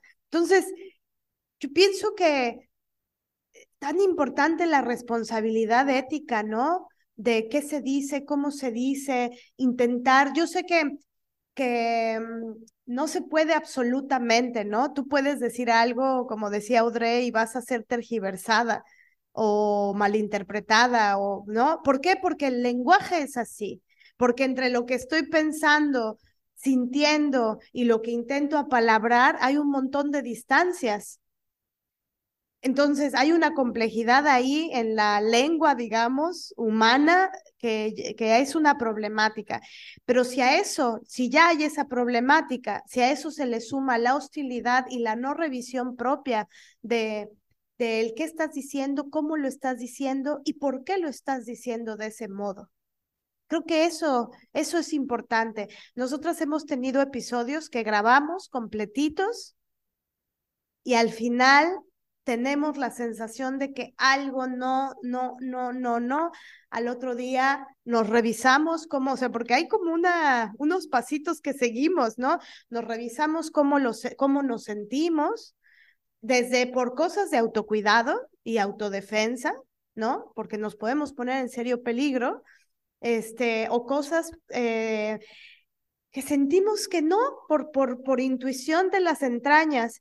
Y hay episodios que hemos dejado, que tenemos archivados, ¿no? Porque, no sé, yo puedo enunciar algo con una verdad. Eh, por ejemplo, como esto que les decía de la historia de mi papá. Para mí, eh, yo no podría reducir todo a escrachen a sus padres, porque me parece absolutamente imprudente, ¿no? En el caso de que tú lo quieras hacer y lo necesites y se necesitaría una red de apoyo y de sostén y de acompañamiento para que eso pueda ser posible, adelante, ¿no? Pero como una obligatoriedad, como un policivismo ahí de tendrían que hacer, por como que nuestra experiencia no es la experiencia de la otra. Y esa es la complejidad en la política entre mujeres ¿no? Yo siempre digo, yo no nací con Adrián Rich en la axila, perdón, ni con Monique Wittig. Llegué ahí gracias a, a un montón de mujeres maravillosas que me ayudaron a llegar ahí, pero no nací con ellos en las axilas. Entonces, piedad. Así lo resumiría, ¿no? Y claro, a veces, a veces a una se le sale el enojo ante, por ejemplo, a mí me pasa, ¿no? Quien defiende lo, el mal llamado trabajo sexual o los vientres de alquiler, me da rabia y sé que a veces puedo decir las cosas con respecto a esos temas que a alguien le resulte, este, pues, agresivo tal vez, pero es que yo no doy crédito que haya mujeres pobres pariendo para que una bola de imbéciles ricos compren humanos. O sea, es que está contra toda lógica de la ética, pienso yo, ¿no? Entonces, no sé, es duro, es, es un tema, pensaba ahorita también nada más rápidamente con respecto a, a la ternura, o sea, a, a ternurar el proceso político, pienso yo. La ternura es necesaria porque, porque si no, no vamos a llegar a ningún lado. Y con esto no estoy defendiendo el feminismo más ideológico y que somos un solo movimiento y que vamos juntas como cardumen. No, porque ni es así, ni, ni, se, ni se puede. Este, y, y, toda la reproducción de lo más ideológico de todos los movimientos sociales, pues ha llevado a quiebres a, irreparables, ¿no? Pero, pero lo que sí es cierto es que con ternura y con empatía y con compasión del cómo será estar en los zapatos de la otra. Yo eso lo entiendo mucho gracias a la lesbiandad. ¿no? Y creo que yo pediría lo mismo a quien sea, ¿no? Como eh, es darlo y recibirlo, el proceso de me voy a poner con ternura en los ojos de la otra, en sus zapatos, en sus manos, no solo en los zapatos, ¿no? Y cuando una hace un ejercicio de imaginación, de verdad, que sí se puede, aunque una no lo haya vivido de, puta, ¿qué se sentirá ser mamá, que hayas tenido un nene, que te estén diciendo esto, esto, esto, esto? Duele. Y lo mismo pienso con la lesbiandad, por eso me gustan mucho estos entrecruces de, piensa que es ser una mujer lesbiana desde tus ocho años. Me dan ganas de llorar solo de decir esa frase. ¿no? O sea, porque, y, y creo que si uno entiende la ternura hacia una de sus propias heridas, ahí se abre un espacio también para entender la ternura con la otra. De decir, oye, no le puedo decir una sentencia que, como decías Viviana hace rato, pues ¿a dónde quieren que nos vayamos? ¿Cuál es, dónde? ¿A qué zanja quieren que nos vayamos? Con nuestros hijos o con nuestra lesbiandad, ¿no? que a lo mejor yo no tengo esta experiencia de la lesbiandad, pero sí tengo la experiencia del amor entre mujeres. Eh, y, conectar con la ternura, además, también me, lo ha podido dar mi experiencia como madre. Sea, yo conecto con la ternura porque me convierto en madre, porque tengo un bebé y tengo una vida frágil que cuidar como un verdadero tesoro pienso que a veces estas compañeras no se han dado la oportunidad de conectar con la ternura. Y no les digo que tengan que tener hijos para hacerlo, ¿no? Pero pueden hacerlo de muchas otras formas, ¿no? Que lo exploren. Y también me gustaría decirles que vayan a terapia y no como un insulto, ¿no? Porque a veces hasta ahora también eso se toma como insulto, ¿no? El que les sugiramos que vayan a terapia. Pero es que sí me parece que es necesario, porque yo estoy segura que todas estas e, estos mensajes de ay, espacios libres de infancia, que vengan sin sus hijos, este, departamentos que no se permiten niños, lo que sea, también vienen de esas heridas. Tienen que revisar profundamente su infancia. Y no quiero que suene como cliché, ¿no? Psicoanalítico, no, no no, no va tanto por ahí, ¿no? Pero sí, sí, sí que vayan a terapia. Sí, tengo problemas con mi madre, nunca nadie te había dicho esto. bueno, es que el adultocentrismo pues es patriarcal también, ¿no? Sí. sí. Que lo revisen, que lo revisen, que se den la oportunidad, porque muchos discursos de odio vienen de las heridas y no lo estoy justificando, más bien es una invitación a una revisión profunda. Y también que quisiera decir, ¿no? Que dejen de tratarnos a las madres como estúpidas. No somos estúpidas. Claro que sabemos lo que conlleva criar a un hijo y acompañarlo en un sistema como en el que estamos, porque nosotras también estamos ahí.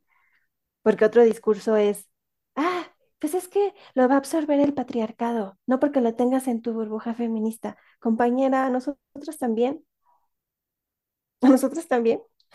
Eh, tú eres la prueba de que a nosotras también, con esto que me estás diciendo, de hecho, eres la prueba, ¿no? Entonces, muchas cosas que, revisar ahí, pero eso, ¿no? Si, si lo tuviera que decir vil o llanamente, ¿no? No nos traten como estúpidas. Las mamás somos autónomas, tenemos criterio propio, nuestras crías también. Denos la libertad y la posibilidad de poder vivir como deseamos vivir, que para eso nos levantamos todos los días, para poder construir una vida digna para nosotras y nuestras crías. No vengan a estropear nuestro trabajo. Wow, muchas gracias, Viviana. Yo justo quiero decir que en el episodio anterior muchas veces no reaccionamos o no se escuchó que reaccionamos Marianela y yo porque estábamos muy conmovidas por lo que decían, ¿no? Entonces ahora voy a hacer muchas reacciones, pero era por eso, no porque fuéramos indiferentes a, los que, a lo que nos estaban contando, sino al revés, ¿no? Teníamos una noción del impacto que iban a provocar sus palabras porque nos estaban impactando profundamente a nosotras, ¿no? Entonces hacíamos muchos gestos porque nos estábamos viendo, ustedes no saben, pero nos estamos viendo, eh, a pesar de estar en tres ciudades distintas, gracias a la tecnología, pero eh, sí reaccionamos, solo que a veces es, ¿no? Complicado reaccionar con la voz, voz, voz, ¿no? Pero me parece muy potente lo que estás diciendo, Viviana, ¿no? Porque siempre nos subestiman por todo y eh, pues las mamás no son inmunes, ¿no? Para nada de, de, ese pendejeo, lo voy a decir así, ¿no? Como si no supieran en el mundo en el que viven, ¿no? Sí, esto que dices, Viviana, me parece muy fuerte eh, que se haya llegado al punto de necesitar decir esto, apalabrar eso, ¿no? Eh, me haces mucho recuerdo a mi mamá, que ella siempre dice cuando, y lo dice con rabia, ¿no? Y con una ironía, por supuesto, dice, claro, las mamás siempre somos culpables de todo. Hagas lo que hagas o dejes de hacer, siempre, que si eres mamá helicóptero mal, que si no, no pones atención mal, que si estás no sé qué, que si sabes que si leíste tales libros de tal corriente mal, pero que si no los leíste mal, pero que si eres más o menos feminista así, o sea, hagas lo que hagas, siempre vas a ser la culpable de todo. O sea, lo dice con ironía y con rabia de, me caga, me caga eso. Entonces, me hace recuerdo a esto porque sí creo que tiene que ver con la desautorización y, finalmente también creo que tiene que ver con eh, el matricidio simbólico, ¿no? O sea, un cero autorización, cero crédito, cero ternura a quien nos ha dado la vida. Eh, y, reducir la experiencia materna es la cosa más terrible del universo. Eh, es, es, lo mismo que pasa con el feminismo muy ideológico, como que ser mujer es solo opresión y es la cosa más brutal, ¿no? Entonces, no, ese es, ah, eso es una de las cosas que quieren que creamos. Entonces, la maternidad en sí misma no es el problema, el problema es la mierda que circunda, que nos circunda a las mujeres, a las mamás, a las niñas, ¿no? Y a, o sea, y el planeta todo hecho pedazos. El problema en esta misma línea, ¿no? El problema no son los niños, los niños no son el peligro, el peligro y el problema son los adultos a su alrededor, es el sistema. Es, así sería una verdadera crítica y un análisis fructífero que nos lleve a un lugar en común que esto es lo que no está pasando. Son temas que están hablando o que estamos hablando entre mujeres, pero no nos están llevando a ningún lugar en común. Y entonces, para mí eso ya no tiene mucho sentido. Sí, totalmente. Y creo que sí, el, el tema de, yo sé que podemos hablar tal vez en, con un análisis de una experiencia que no necesariamente nos atraviesa, ¿no? Pero eso es una cosa muy diferente a lo que estamos diciendo ahora, que tiene que ver con em, que haya un, un no cuidado de la otra. Así como es importante el autocuidado, es importante el cuidado de la otra.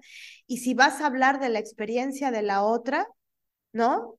Em, y si esa experiencia no, no pasa no te pasa, no te atraviesa, no la has vivido, no la has experimentado, no, entonces con cuidado, ¿no? Y con cuidado de la otra también, incluso si la has vivido.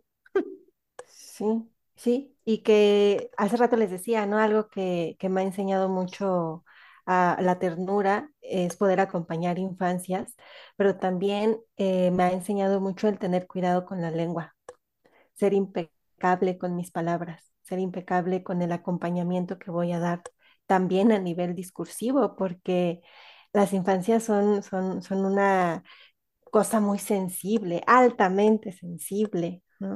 Y hay que tener, hay que ser de verdad impecables con lo que una les dice, con lo que una les promete, con lo que una les refuerza, con lo que una incluso les corrige. Es que es una chambotota.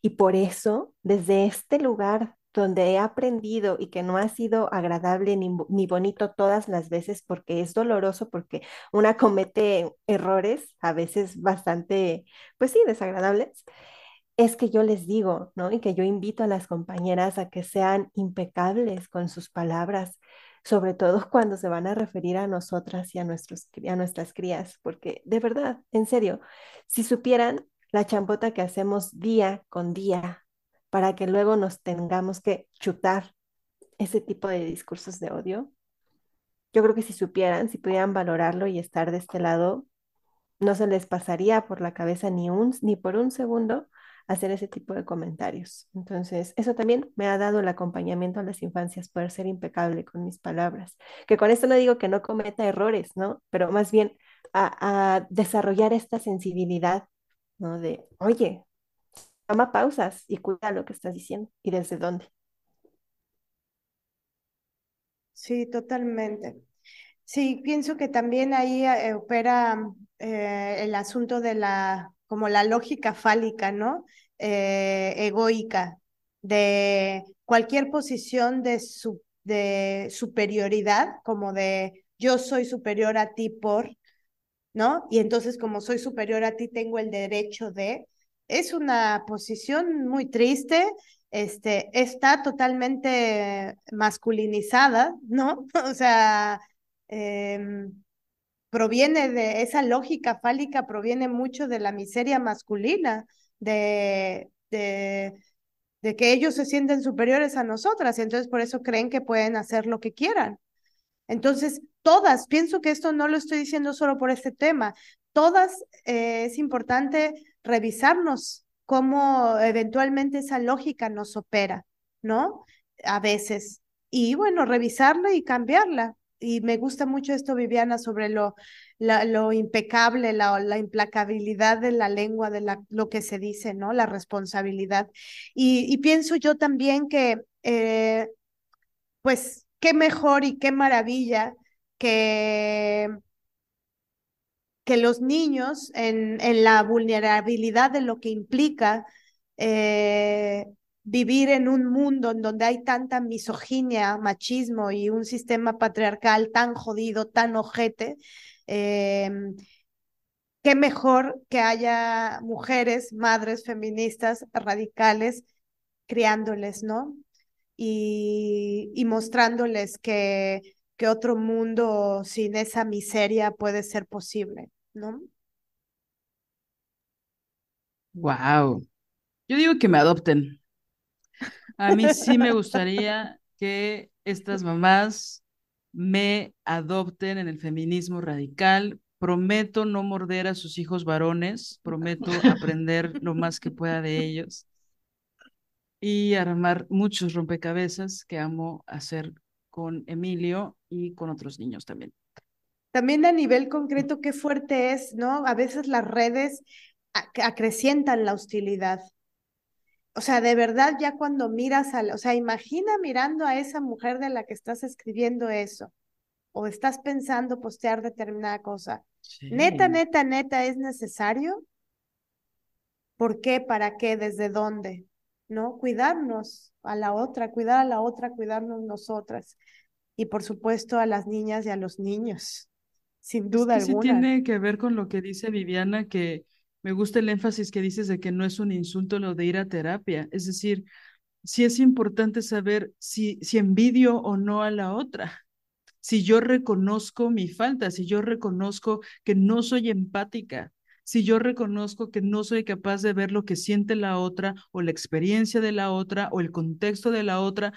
Yo siempre lo, lo pensé, bueno, desde que era adolescente, un día viendo la, la vida de mi mamá, desde las 6 de la mañana que ella se despierta hasta la fecha, hasta las 11, 12 de la noche, o sea, a mí me impresionó.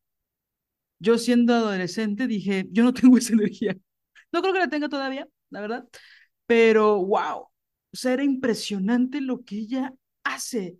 O sea, recuerdo que eran las nueve de la mañana, no se había ni sentado a tomarse su maldito café que adora y ya había hecho 80 mil cosas y le había resuelto la vida al jefe, a los pendejos de la oficina, ya, le había llamado al gas, ya me había dado a mí para el desayuno. Es decir, ¿saben? Había hecho, y no eran ni las nueve de la mañana, no estoy exagerando, no le estoy poniendo en un altar, ¿no? Porque está prohibido poner a las masas en un altar según el patriarcado, pero sí le voy a poner un altar, pero está muy cabrón. Entonces, sí tiene que ver con una cuestión de empatía, de no entender lo que la otra siente. Es decir, es muy complicada la empatía, pero hay que hacer un ejercicio imaginario real, porque entonces justo la, la, pienso yo, nunca he entendido la autocrítica tanto como cuando he ido a terapia, ¿no? De decir, a ver, ¿qué onda? ¿Dónde estoy yo? ¿No? Yo digo estas cosas, quién sabe si las haga, ¿no? Por eso vengo aquí a ver si sí estoy siendo un poquito congruente entre lo que siento, lo que digo y lo que hago. Entonces, como esto que dice Marianela, me voy a sentar a escribir todo esto para criticar a las mamás que tienen hijos varones. ¿Por? Y lo voy a hacer en todas las redes que tengo disponibles. Y no voy a parar. ¿Para qué? O sea, ¿cuál es la intención de hacer eso? ¿No? Entonces, bueno, es importante hablar de esto y es importante tratar de profundizar con la mayor empatía posible, ¿no? Una vez, hace poco, vi una imagen en redes sociales que decía, ah, no lo voy a decir textual porque no la tengo aquí a la mano, pero era algo como la labor más eh, difícil que he hecho ha sido eh, ser mamá mientras sano a mi niña interior. Y yo dije, súper sí. Sí ha sido, sí ha sido la labor más difícil. Porque así como tenemos luego flashback cuando escuchamos sus episodios, ¿no? Cuando nos escuchamos hablar la una de la otra, compartir las experiencias, también sucede cuando una es madre y regresa a momentos de su infancia con su propia madre. Y también Espérate cuando que recuerda... sea adolescente, espérate. No, no, yo espero poder soportar eso. Tal vez no soporte, ya les contaré. Pero sí, eh, incluso también eh, verse, verse reflejadas en estas heridas, ¿no? Oigan, pues solo por hoy, ¿no? Yo digo que si les parece bien, hacemos un solo por hoy las cuatro. Me encanta esto de regresar a la infancia. Yo tengo todo un viaje como toda la humanidad con eso. Así que eh, pienso que solo por hoy, solo por hoy, perdona a tu niña interior y perdona a las demás infancias. Y por favor, dejen jugar a las niñas y a los niños. Solo por hoy, aunque sea. Yo solo por hoy, solo por hoy, solo por hoy.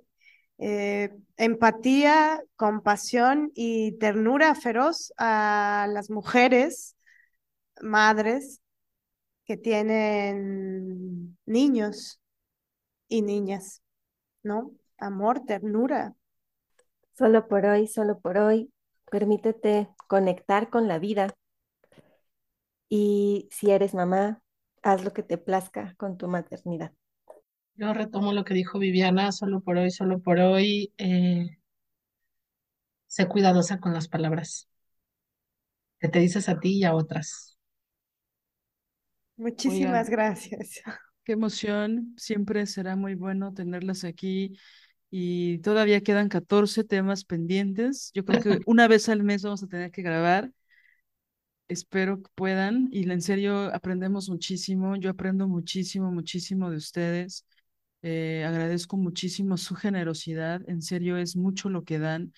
Y esperamos que todo esto que se ha hablado, que no ha sido poco, que ha sido también doloroso en muchos sentidos, hablar de juicios, hablar de abogados, hablar de abogadas feministas, es decir, se remueven muchas cosas, lo sabemos, pero es muy importante, ¿no? Y quiero ser muy, muy agradecida con ustedes porque es importante para nosotras compartir su experiencia, su palabra, ¿no?